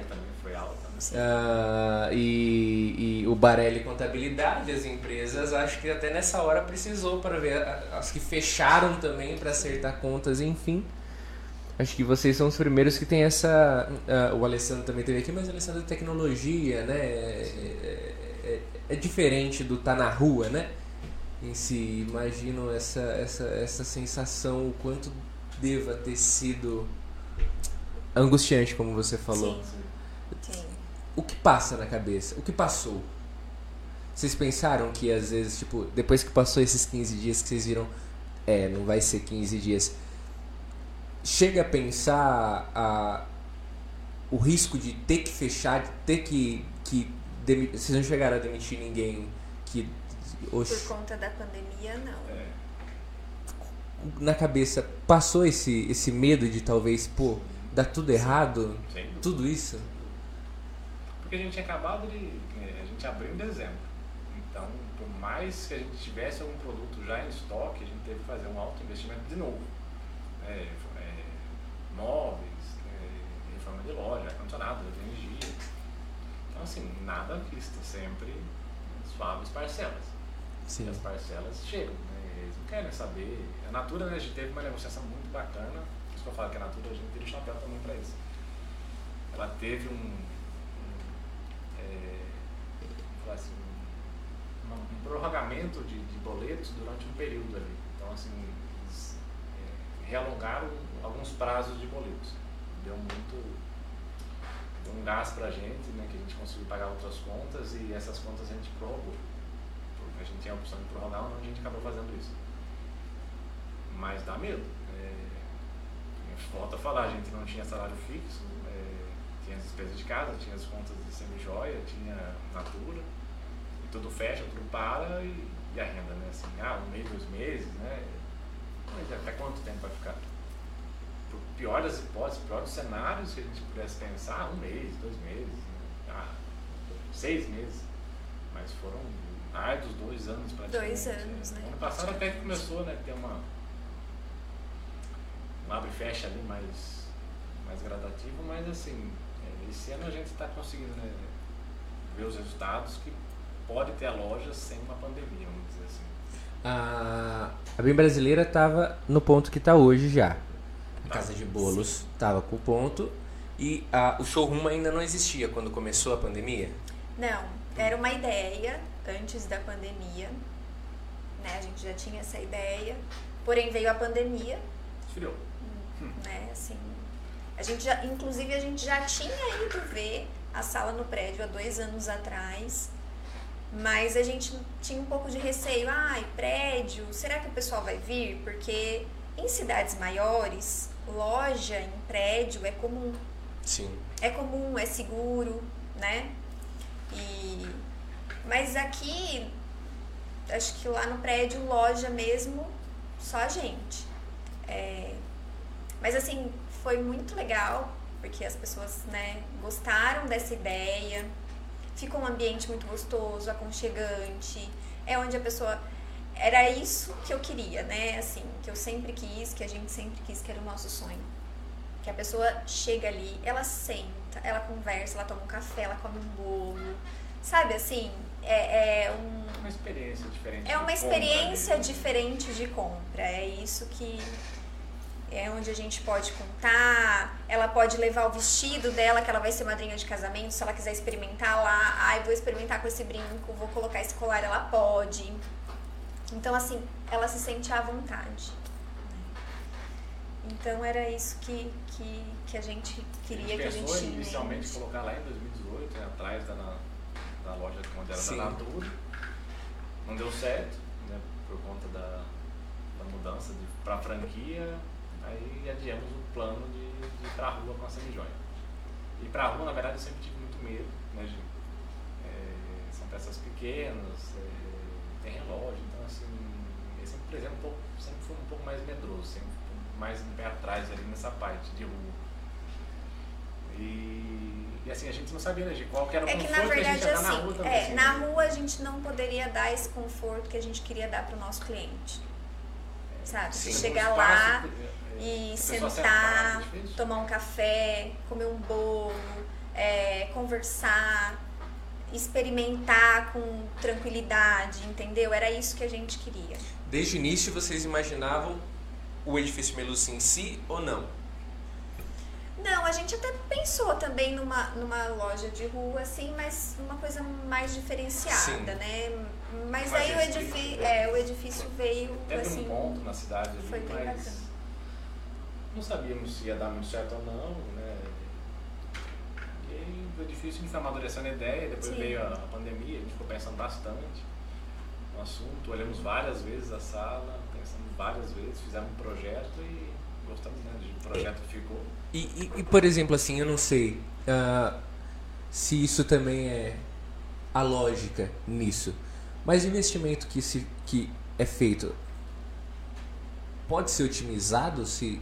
Que assim, eu conheci o showroom lá, eu fui lá de. A, a Grazi começou a trabalhar, vocês estavam na casa ainda, né? É. Sim. Aí eu fui lá logo tipo, quando ainda não tava tudo pronto. Tava faltando o jardim e tudo mais. E assim, depois que eu vi, eu pensei, sacada, né? Faz todo sentido estar aqui. É super bacana estar aqui. O investimento também pode ser otimizado, na verdade, na prática em si, porque imagina, pô, a, bem brasileira mesmo. A gente é fatos, eu trabalhei na imobiliária, eu sei os prédios que tem na cidade disponíveis, eu conheço. Questão de acessibilidade, banheiro, porta de tal tamanho e tudo mais. Eu sei quantas empresas deixam de abrir por conta de todas essas dificuldades burocráticas que na verdade são necessárias para uma certa inclusão né, de, de todos, ah, porém não temos prédios preparados o suficiente para isso na nossa cidade. Ah, eu lembro, eu estava na imobiliária quando você alugou lá o espaço que era da Bem Brasileira, eu vi antes e vi depois, eu vi tanto de coisa que teve que mexer, tanto de coisa que teve que mudar. E é muito dinheiro, eu imagino, né? Imagina não, estamos construindo na cara, sabe quanto tá o preço do material de construção? Misericórdia. E assim, no prédio em si, talvez é uma reforma menor que, que é necessário. Ah, dá para fazer uma otimização, por exemplo, gastar mais em melhorar mais alguma outra coisa. Vocês, nessa, nessa experiência que vocês tiveram de uma loja num prédio que a gente está mais acostumado e numa sala na, no edifício, vocês conseguiram perceber algo do tipo ou não? O investimento é mais ou menos o mesmo, o que vai mandar é o ponto e a segurança em si. Ali pra gente, se for pensar friamente, o que mudou foi a fachada. A Natura tem a fachada toda de revestimento. Né? Ali um prédio não precisa ter. Gesso no teto a gente teve que pôr nas duas, então teve o mesmo gasto, o mobiliário teve o mesmo gasto. Eu acho que o mobiliário foi um pouco mais em conta no showroom por conta de quantidade de, de móveis, vamos dizer assim. Apesar que acho que não. Eu acho que não, acho porque que elas por elas gavetas, também, né? Uhum. Tudo que é gaveta. Então assim, se, ao grosso modo, o prédio acaba saindo acho que um pouco mais em conta. Pensando que você tem, se você quiser fazer uma fachada, né, às vezes um trabalho de fachada. Mas internamente eu acho que é igual. Aí depois vai do, dos detalhes que vão ser feitos dentro do espaço. Que aí acho que é é, e vai ela... também do que você quer para né, o né? seu, pro seu espaço. Ah, eu quero uma loja de rua, eu quero uma coisa, né? Uma coisa mais rápida, no caso assim. Lá no showroom, é, pode ser rápido também o atendimento, mas é para ser um, um atendimento mais personalizado. personalizado, isso mesmo. É o que eu senti. É, eu acho, é isso que eu falei. E a parte de, voltando para de gastos ali, acho que parar e pensar o que influencia mais, acho que é o aluguel. Eu acho que o aluguel aqui na nossa cidade, né, por não ter tantos prédios disponíveis, alguns que tem, tem uns, valor, uns valores né, bem agregados. Né, e o prédio ali acaba tendo um valor de sala, metro quadrado versus preço, mais Sim. acessível, vamos dizer assim, e fora a segurança. Ah, ah, eu eu ficava indignado na época de imobiliária, que era 1.200 reais qualquer, qualquer coisa assim com porta e espaço. Era essa. é. Agora, o, nesses nossos projetos, a gente teve essa, essa idealização. O, o Felipe e eu, a gente até chegou a, a ver algumas coisas, né, Felipe? E a gente chegou a ver coisa de, de 3 mil reais. E aí a gente falava: não, não dá. Não dá, não dá, não dá. Realmente não dá um investimento como esse. E no prédio acabou sendo uma possibilidade muito bacana uh, de, de, de investimento quanto a isso que você comentou do aluguel por metro quadrado, essa, essa, essa questão de compensar e tudo mais. Se fosse para voltar atrás, uh, lá atrás, vocês mudariam alguma coisa? Não. São satisfeitos com todas as decisões com os friozinhos da barriga. Sim, sim. é. Eu acho, assim, sim, eu acho que tudo tem hora certa. Né? A gente sempre né, acreditou muito nisso. Né? Por mais que tenha as pedras no caminho ali, mas se é para ser, será. Então a gente sempre pensa assim. Vamos pensar positivo sempre. Ah, vamos idealizar o que a gente quer para o futuro sempre. Colocar energia positiva, é, né? A então, gente, assim... a gente, né, a Graça está de novo, né, Grade? Já que ela tá aqui, vamos falar dela, né? Ela não quer aparecer, mas. Mas a Juliana também, a Thaís entende lá na ótica, a gente sempre fala muito de questão de energia. A gente tem que pensar positivo sempre, desde o primeiro dia até o último dia do mês. É, não adianta falar, ah, está em crise, está difícil, pô, não vai resolver nada. Né? Infelizmente, a gente não adianta ficar se, se lamentando, né? A gente sempre fala, né? Quem reclama, clama duas vezes, né? Sim. Mas é, a gente tem que pensar positivo é uma, uma das coisas que a gente ouviu, que a gente fica meio né, triste, né, às vezes, com o pessoal da cidade, quando a gente foi montar a franquia, é, não foi uma pessoa, não foi duas pessoas, foram várias pessoas. Vocês são loucos. Quando a gente foi montar a franquia da, da, Natura, da Natura. Da Natura. Por que você montar a franquia da Natura e tal? Vocês estão doidos. E assim, itapolitanos falando mal de, mal de Itápolis. A gente sabe, a gente não aceita muito. Se a gente é nascido aqui, sabemos o potencial que tem a cidade, a gente acredita na cidade, por que não Itápolis? E sabemos que como toda cidade tem né, suas, seus problemas. Mas é, é igual as pessoas ah, falam mal do Brasil. Eu acho o Brasil um país que tem um potencial muito grande. Eu sou assim, uma pessoa que defende o Brasil, sabe? A gente sabe de todos os problemas que tem, mas gente, você vai se você falar mal do lugar onde você tá, da onde você tira seu sustento, de onde você. Gente, então assim, eu não, não consigo entender isso, sabe? É Então- Você fala mal da cidade, ai, aqui Itápolis não tem nada. Mas o que, que você tá fazendo pra ter alguma coisa de diferente? Você compra aqui no comércio? Pra falar que ah, o comércio, né? Precisa, ai, precisa ter isso.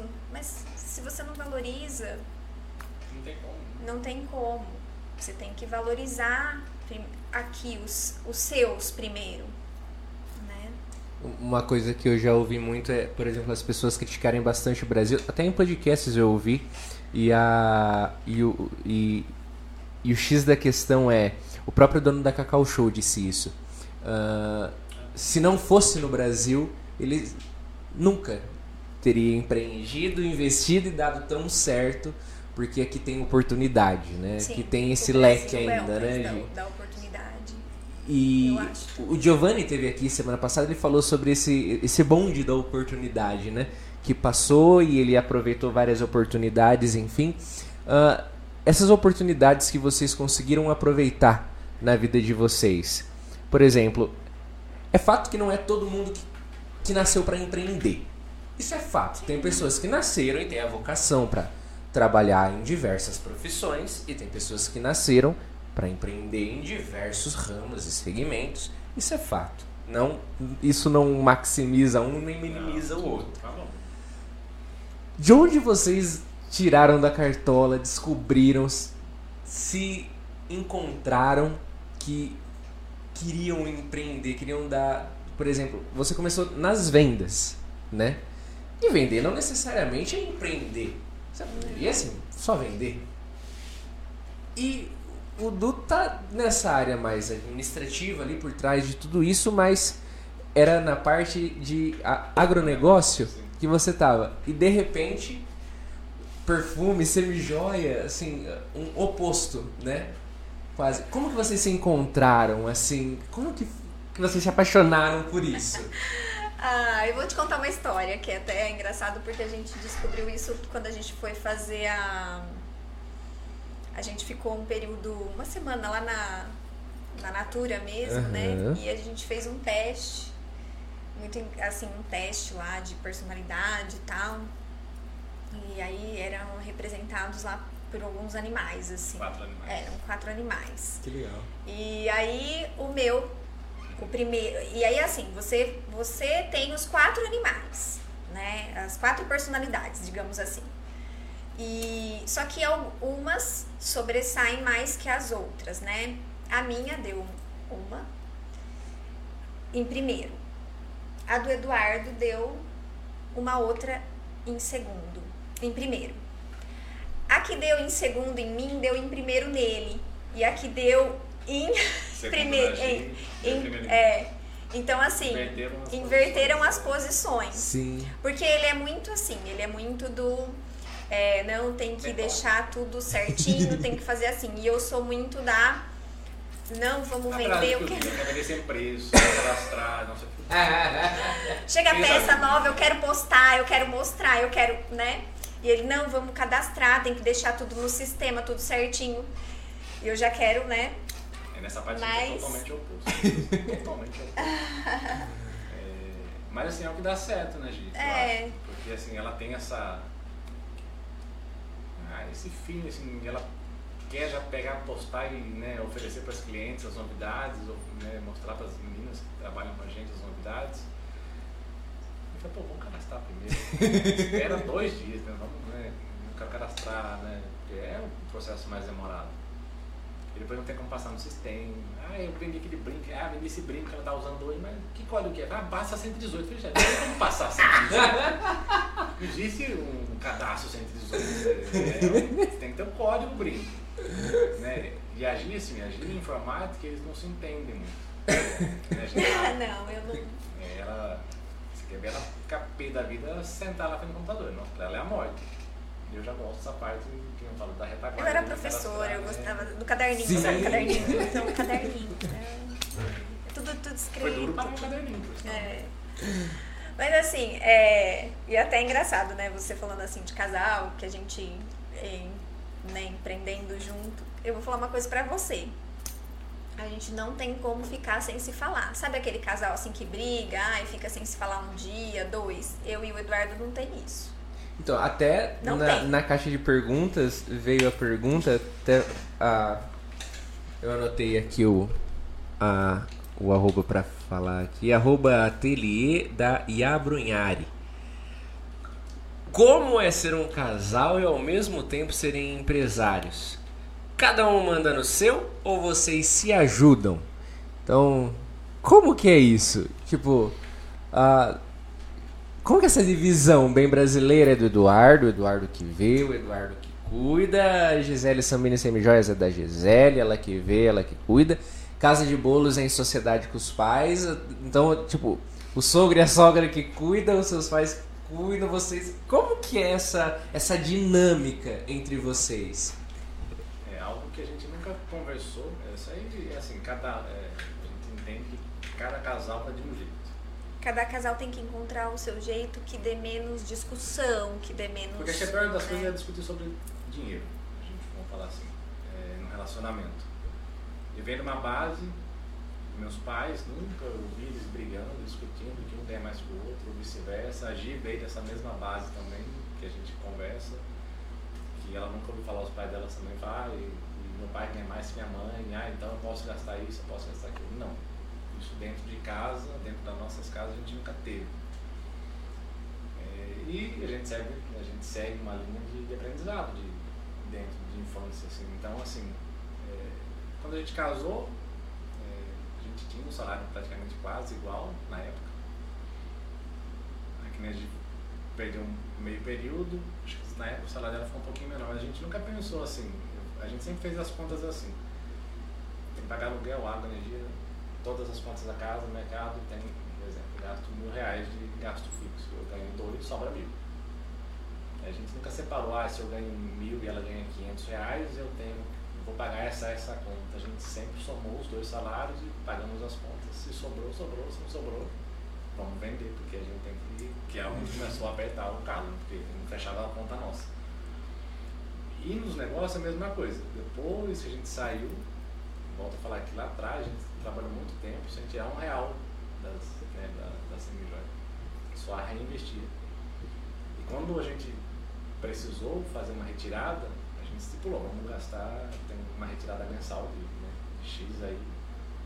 E a gente vai ter que se virar com esse dinheiro. né? Então, assim, aí a gente aperta as contas para que cabe no orçamento nosso, mas assim, é, eu e ela, a gente nunca, né, gente nunca teve a discussão que, ah, ela é dona da, da marca de Gisele, então ela É, vai poder é retirar porque- mais do que eu. é. Eu Não, a gente tira igual. E não é porque tem o meu nome que eu sou a dona, né? Pelo contrário, nós dois, Amém. né, somos. nós dois somos sócios, tem o meu nome, mas nós dois somos sócios, assim como a Bem Brasileira também. E a Casa de Bolos é com os meus pais, que eles que estão né, à frente aí. Um beijo pra eles. Mas assim, é, a gente nunca pensou em. Nunca teve, tivemos a discussão sobre é, ah, o que eu posso gastar, o que eu não posso gastar, você paga essa conta, você paga essa conta. É, a gente nunca pensou sobre isso. E nas, na, na empresa a gente, né, a Natura está começando, a gente sempre fala que depois de uns 5 anos, né, que a gente vê um pessoal que a gente segue ali, que depois de uns 5 anos fica uma forma no negócio, né, ou que vai dar certo ou que não vai dar certo. Acho que no começo é muito difícil ter uma retirada numa empresa inicial. né? Tem gente que precisa ter, porque é a única fonte de renda, e a gente entende. Mas se você conseguir ter uma base, uma estrutura para criar um corpo depois, porque nas de barriga que dá, você tem uma reserva ali. Mas a gente nunca chegou a pensar, né? A gente nunca. É, e aí que eu tava falando pra você da questão, né, que a gente nunca fica sem se falar, porque não tem como. Não tem como, assim, por exemplo, aí a gente discutiu em casa, aí eu não vou falar com ele, não vou nem olhar na cara dele, né? Uma Ai, mensagem. né? Não tem como. A gente tem que conversar, porque toda hora a gente tá conversando, seja da, da Natura, da Bem Brasileira, da, da Casa de Bolos, da Semijoia, então não tem como ficar brigado. Então, assim, tem que resolver na hora. Tem alguma discussão. e eu sempre fui muito assim. Essa era a nossa diferença. Aliás, quando a gente, Ah, é quando a gente Mas começou é- a namorar, a gente brigava muito. E a gente, eu falava assim, gente, não vai dar certo. Pensa muito. Não vai a dar gente brigou no certo. começo do nosso namoro. Se dá muito bem. E assim, é, e aí é o que eu falo também, né? Eu acho que você tem que, que perceber o que causa irritação no outro e procurar não fazer, porque às vezes Entendeu o que é É, por exemplo, assim, pra mim, quando é, ele era muito. O Du é, é mais tranquilo, assim, né? E, e uma coisa que sempre me irritou isso, assim, é. Me, me irrita muito. É, é atraso. É atraso. Eu tenho um problema com atraso. Eu não gosto de atrasos.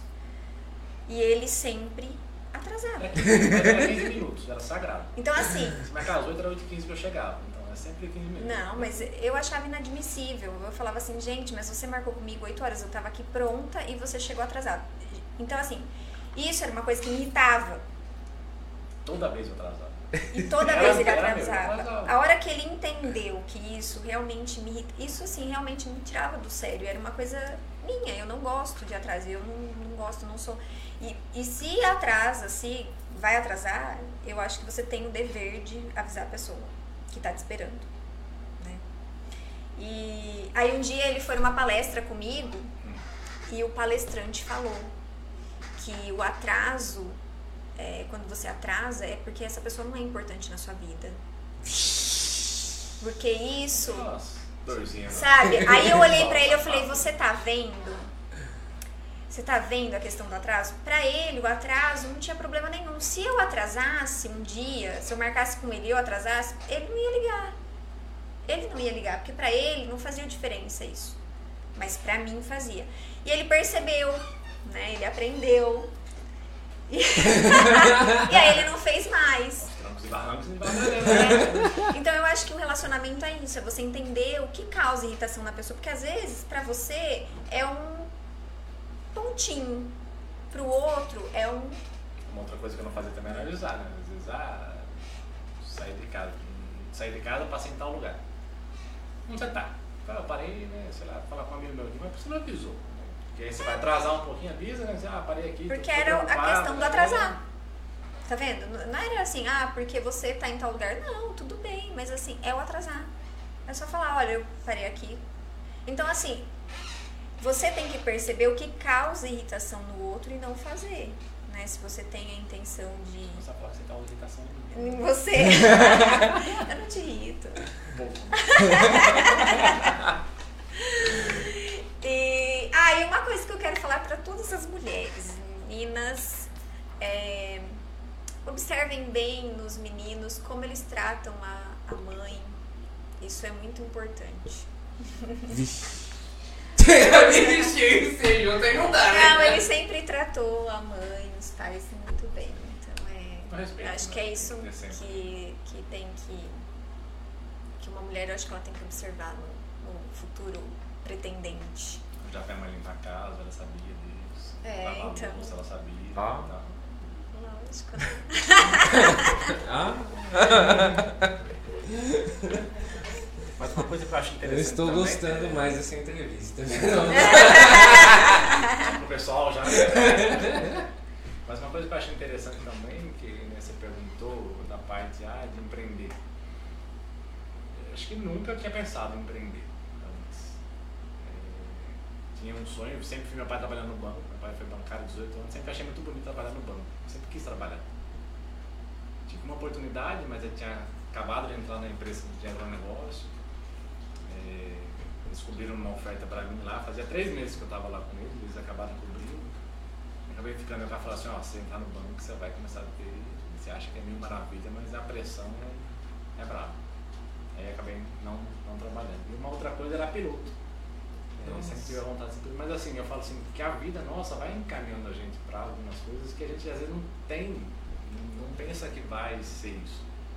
A gente sempre foi professora, né? se formou em professora pela Lua.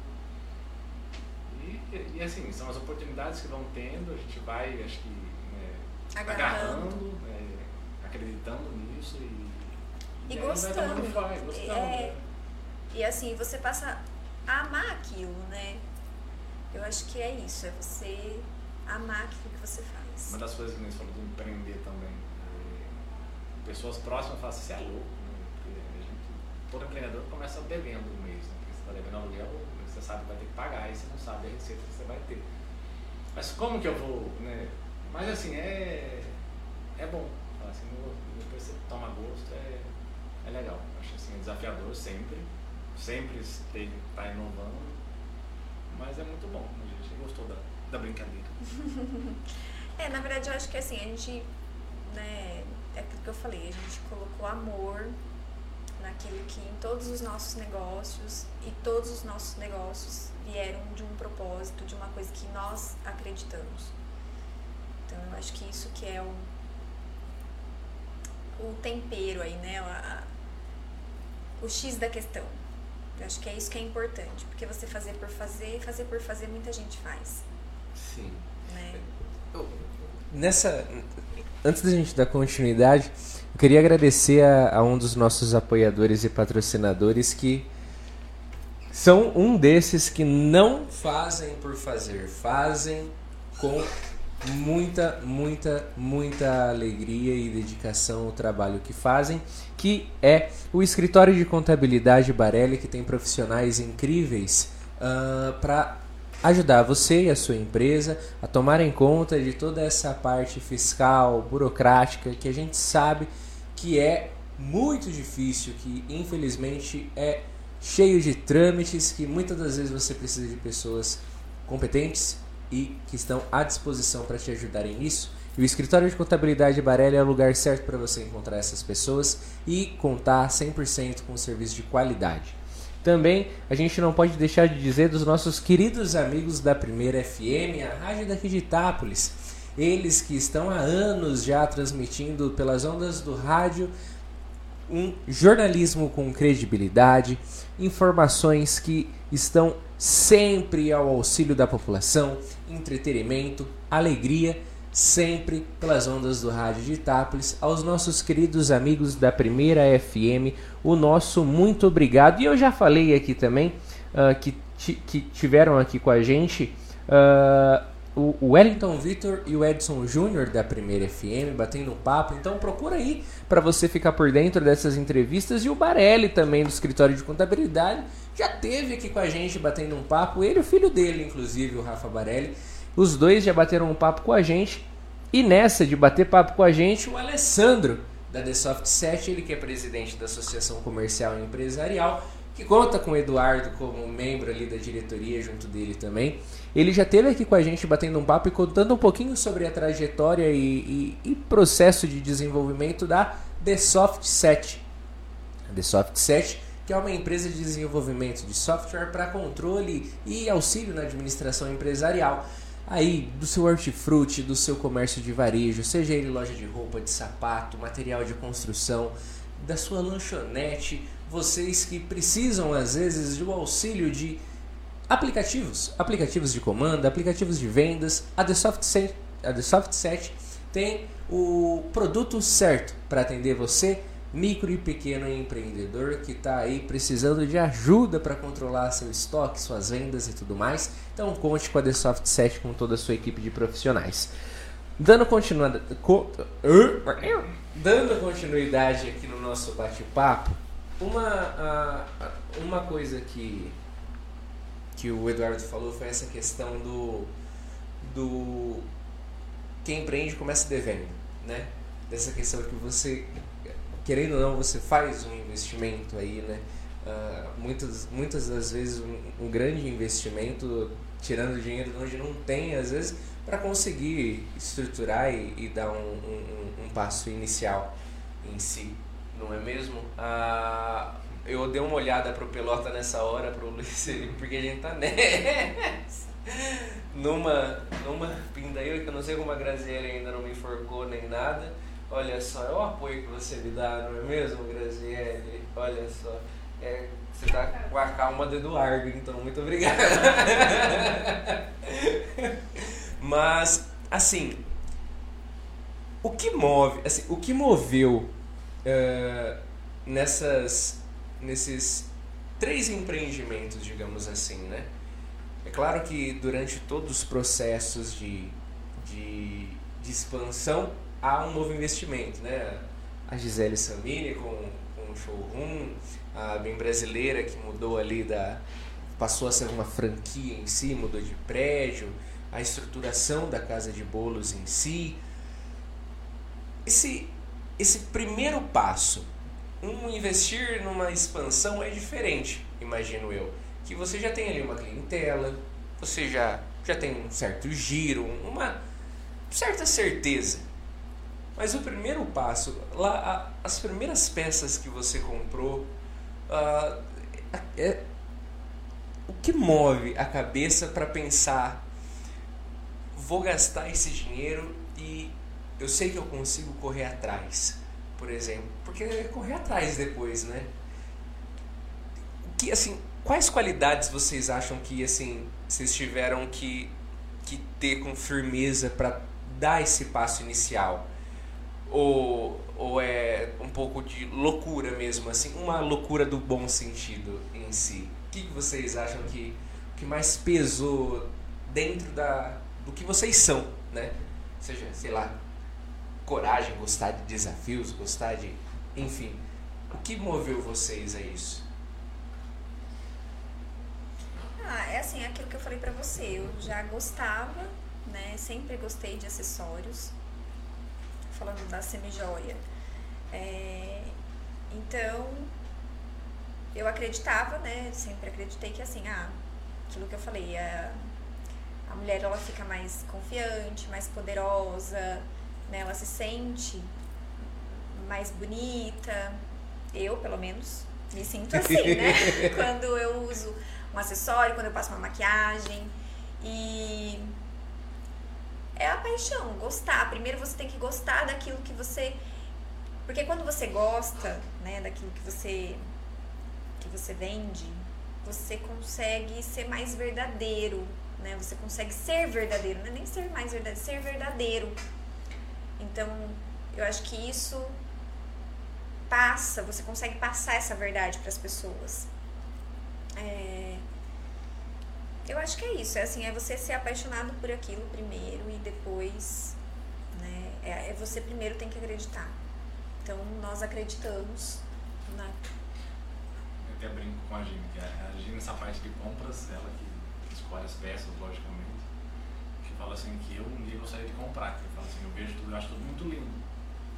Ela escolhe um tanto, ela fala, pega mais, eu falo. Que ela brinca que, que a gente é um, um, um, um oposto lá, né? Que geralmente mulher que gosta de gastar mais e o homem que é mais regrado. Quando ela vai fazer as compras, é, para ela escolhe uma quantidade X de uma peça, ela fala, pega mais, é bonita essa peça, né? Você vai vender, né? Ela fala, não, vamos pegar esse tanto aqui que eu acho que tá bom.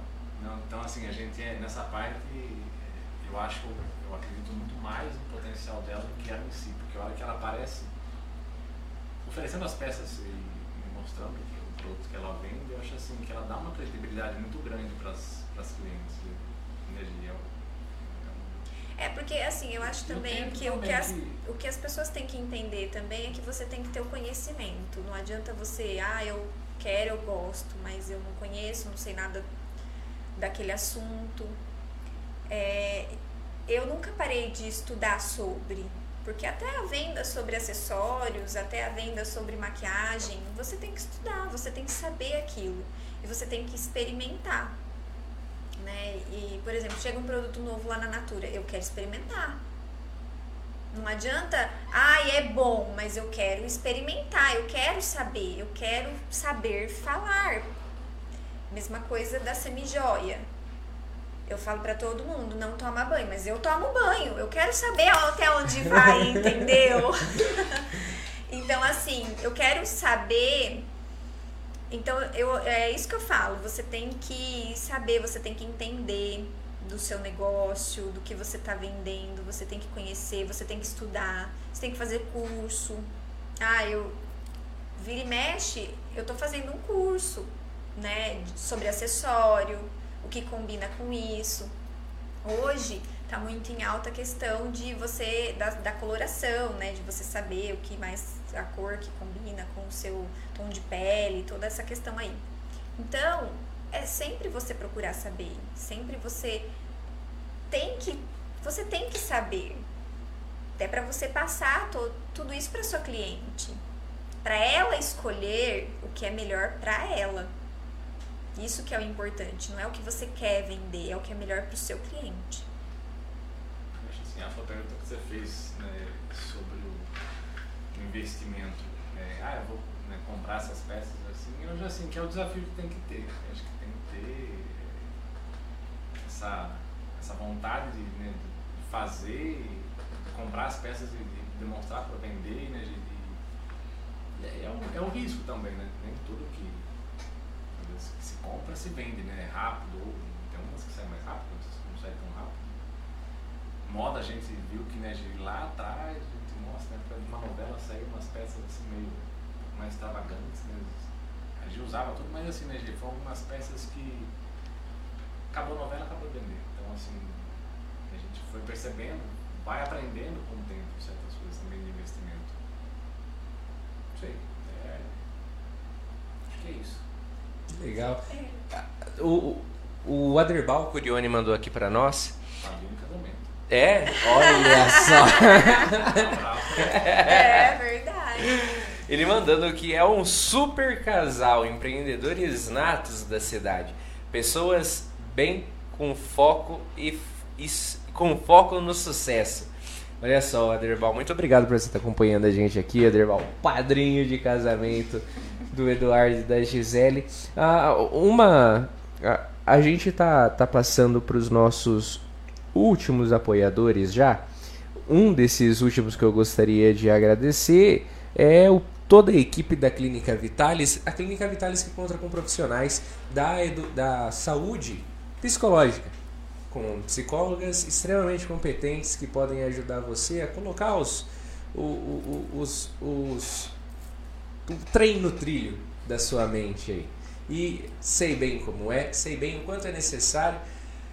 Basta ser humano para precisar de auxílio psicológico.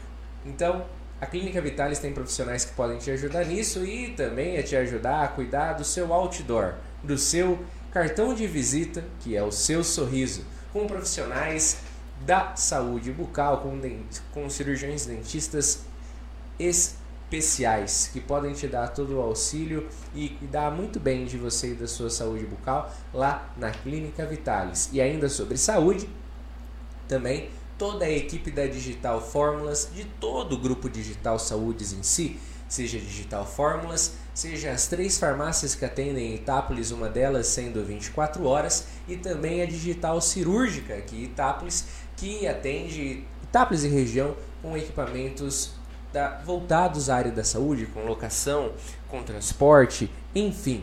É uma equipe preparada com equipamentos de qualidade para atender você e sua família e proporcionar muito mais conforto em momentos que muitas das vezes não são tão confortáveis e tão bons de se passar. Então conte com a equipe da Digital Fórmulas, da Digital Cirúrgica, de todo o grupo Digital Saúde, do nosso amigo Zé Luiz, que já esteve aqui com a gente, inclusive batendo papo.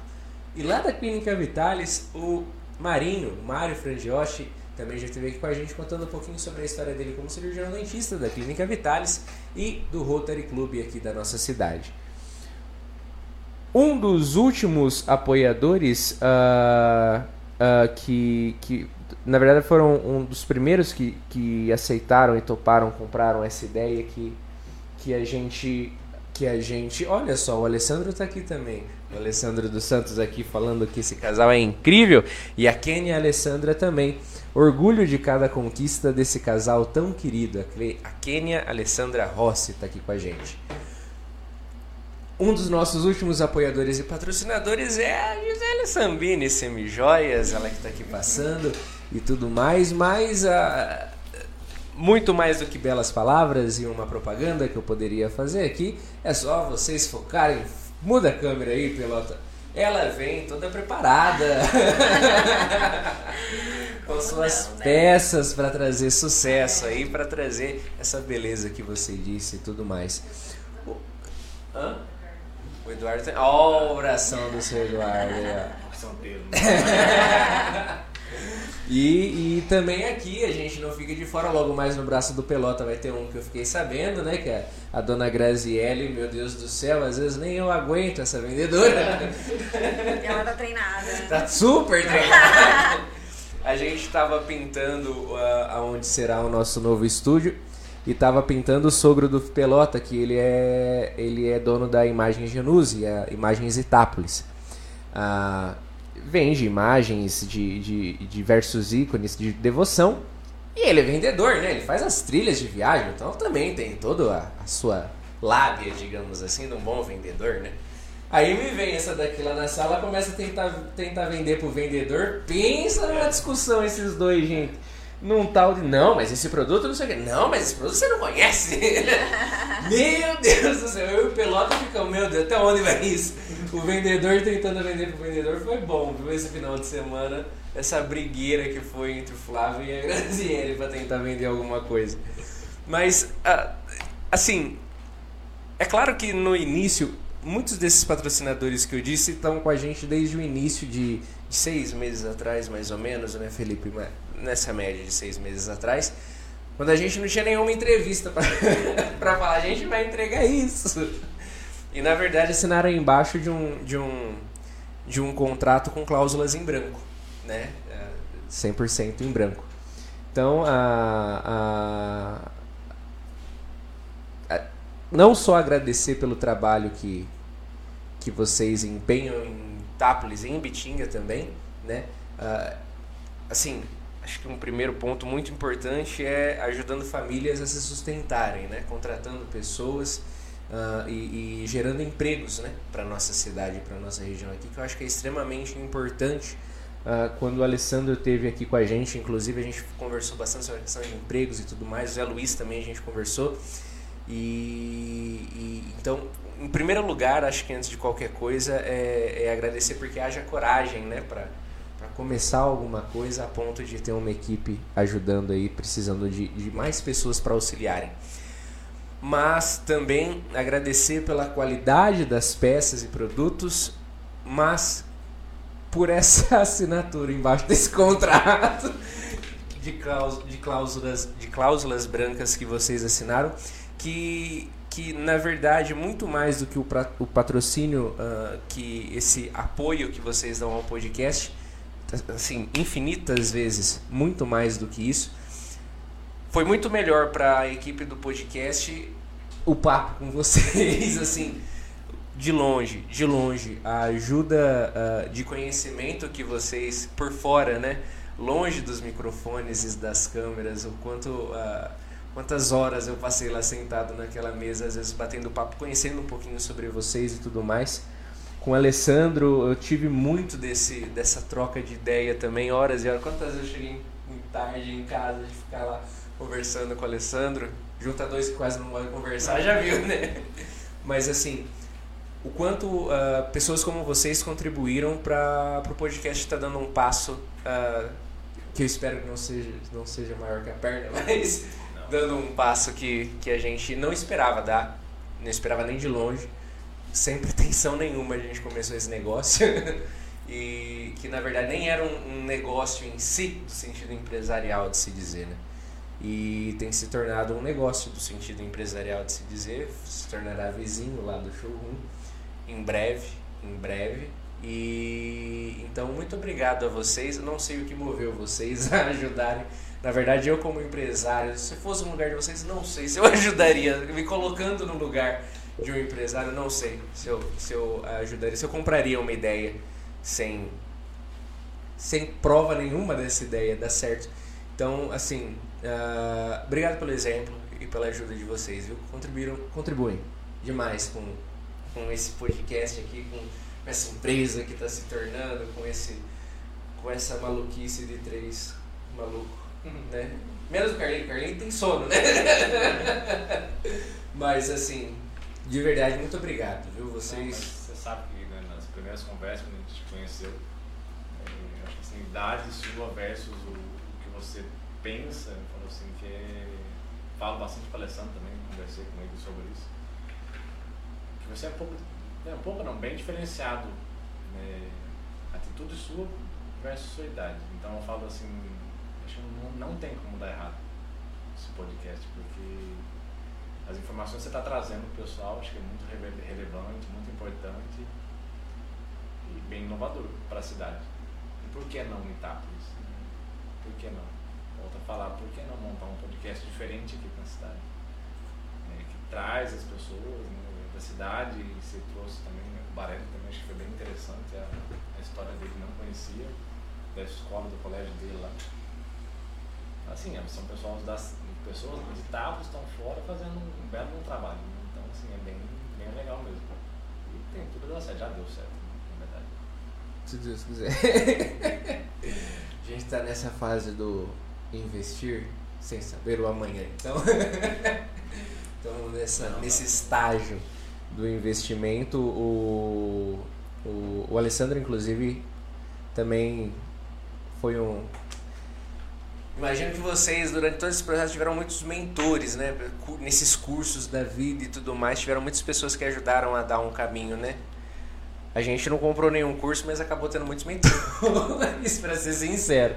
Ah, muitos mentores mesmo. Ah, o Giovanni está aqui acompanhando a gente, inclusive, mandando que vocês dois são feras.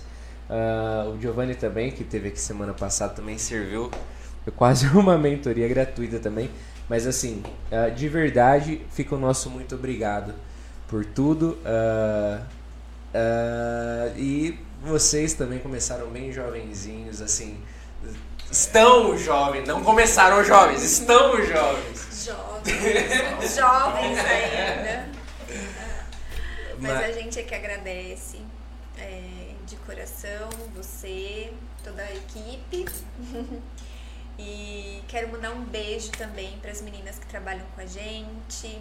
É, pra Grazi que tá aqui, pra Ju e pra Thaís, é, para as nossas famílias que estão sempre ali, né? Apoiando. apoiando. Isso é muito importante, né? Ter o apoio da família é, é muito importante.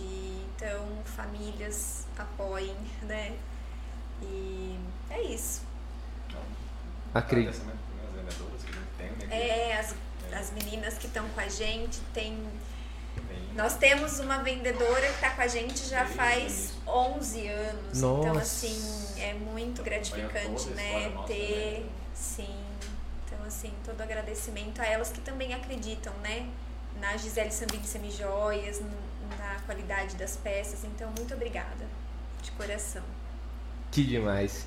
Gente, ah, essa esses dias agora é dia 8, inclusive, talvez se você não conheça, é hora de conhecer, não é mesmo? Bem brasileira e Gisele Samini Semijoias. E se já conhece, ora essa. Por que não rever de novo? Sempre tem novidades? Ah, Garanto que tem novidades. Recheado de novidades. Essa semana tem muita novidade. A Graziele tá aqui, ó. Vou apresentar os produtos de qualidade para essas mamães ficarem felizaças no Dia das Mães aí que está por, que está por vir no Tá próximo. se segurando para não aparecer, tá achando? Toda tímida ali, toda nem parece, né, que que vende, vende, vende, vende. Gente, vocês vêem ela oferecendo relógio para esse menino aqui pro Pelota, vocês não faz ideia. Eu não sei como, olha, o Pelota quando ele for lá, ele ele vai lá comprar, acho que pela quantidade de vezes que a Graziele tá tentando vender para ele, ele vai comprar cinco de uma vez. De uma vez, no mínimo, no mínimo, no mínimo, no mínimo. Mas uma coisa que eu achei muito da hora, que eu até falo pra ele, que é até uma das coisas que, que, que ele vê, eu não sabia, eu sofria muito com esse negócio de relógio, sabia? Nossa, relógio meu quebrava muito. Assim, muito mesmo. E riscar. Ah, eu tenho um braço bobo, né? Risca que dá medo. E a Graziele falava, não, lá chegou uns relógios, você vai ver só. Não, nossa, é diferente. Eu falava, para, não, não vai, meu bem. Não, Vai lá, vai lá, vai lá. Não. Eu te conheço, eu sei. E eu fui e comprei esse daqui da Oslo, cara. Nossa. Caramba, eu tô doido pra voltar lá e pegar outro que eu gostei demais dessa marca. De verdade. Nossa. o duro que eu gostei. Nossa, eu fiquei tão feliz. Eu tô usando ele tanto, não tem nenhum risquinho. É o tal da lente que não é de vidro, é um cristal. Ela me explicando toda a, a formatação do relógio. E eu desacreditando. E realmente, olha só, de verdade, gostei demais. E tá na hora de você me dar um de presente de novo, né? Como que esse relógio fez Eliseu pra vergonhar na cara e aprender É, sofri algum preconceito, talvez, no começo do podcast, com o pessoal, ô Eliseu, que horas são, hein? Mas agora eu sei que são 5 para as 10 Nossa. já. E olha só como o nosso bate-papo rendeu demais, demais, demais. E mais uma vez fica o nosso muito obrigado para vocês. O nosso. Por favor. Vou lançar o cupom pra vocês. né? Olha só! Diga. Como forma de agradecimento, vamos lançar de novo o cupom do Itacast 10. Vamos colocar até para as compras do site, né? 10% de desconto e até final de junho. Olha só, perfeito. Depois o Felipe já vai fazer o QR Code para dar o direcionamento direto lá para o site da Gisele ah, e vocês poderem. Oh, o pelota dormiu aí. Não, fazer o vídeo. Ah, já tá, desculpa, você tá preparada já. Desculpa, desculpa. Mas logo mais então já vai. Ó, achar. mais rápido que o Batman já tá pronto. Mas então já está pronto, é só você acessar aqui esse QR Code que está aparecendo aqui, que você já vai ser direcionado lá direto para o site da Gisele Samir Semijóias e pode utilizar o cupom ITACAST10 e obter 10% de desconto na compra, em uma compra por pessoa. É isso aí, galera. Então aproveitem, aproveitem o presente da mamãe, tá garantido então, hein? Mais uma vez, muito obrigado. A obrigada. gente agradece o convite e a vergonha que a gente começa. o, a, a Ieda e a, e a Sânia estiveram aqui, vocês estavam aqui com eles e tudo mais, com elas e tudo mais. A gente não tá no espaço que a gente quer de, de, de estúdio, não deu pra chamar elas, mas eu gostaria que elas tivessem estado aqui também pra acompanhar, igual vocês acompanharam elas também. Mas foi tranquilo, não foi? Foi tranquilo. Primeiro 10 minutos. Mas olha, fica aqui nosso muito obrigado mais uma vez. Muito obrigado também para você que nos acompanhou em toda essa entrevista. Muda a câmera! Em toda essa entrevista. Muito obrigado para você que nos acompanhou durante todo esse bate-papo. Esse bate-papo vai estar depois no nosso Spotify, itacast.pdc. Então, acompanha por lá. Se você não conseguiu acompanhar o ao vivo aqui na íntegra, depois você pode ouvir lá no Spotify e voltar a assistir também no nosso Facebook ou no nosso YouTube. Sempre Itacast. Confere o site itacastpdc.com.br. Lá você vai ter acesso a todas as, a todas as nossas plataformas, nossos meios de comunicação e ah, em breve teremos a inauguração do nosso novo estúdio. A gente tem dito, tem postado e acompanhe nossas redes sociais para vocês ficarem por dentro de como está ficando tudo por lá.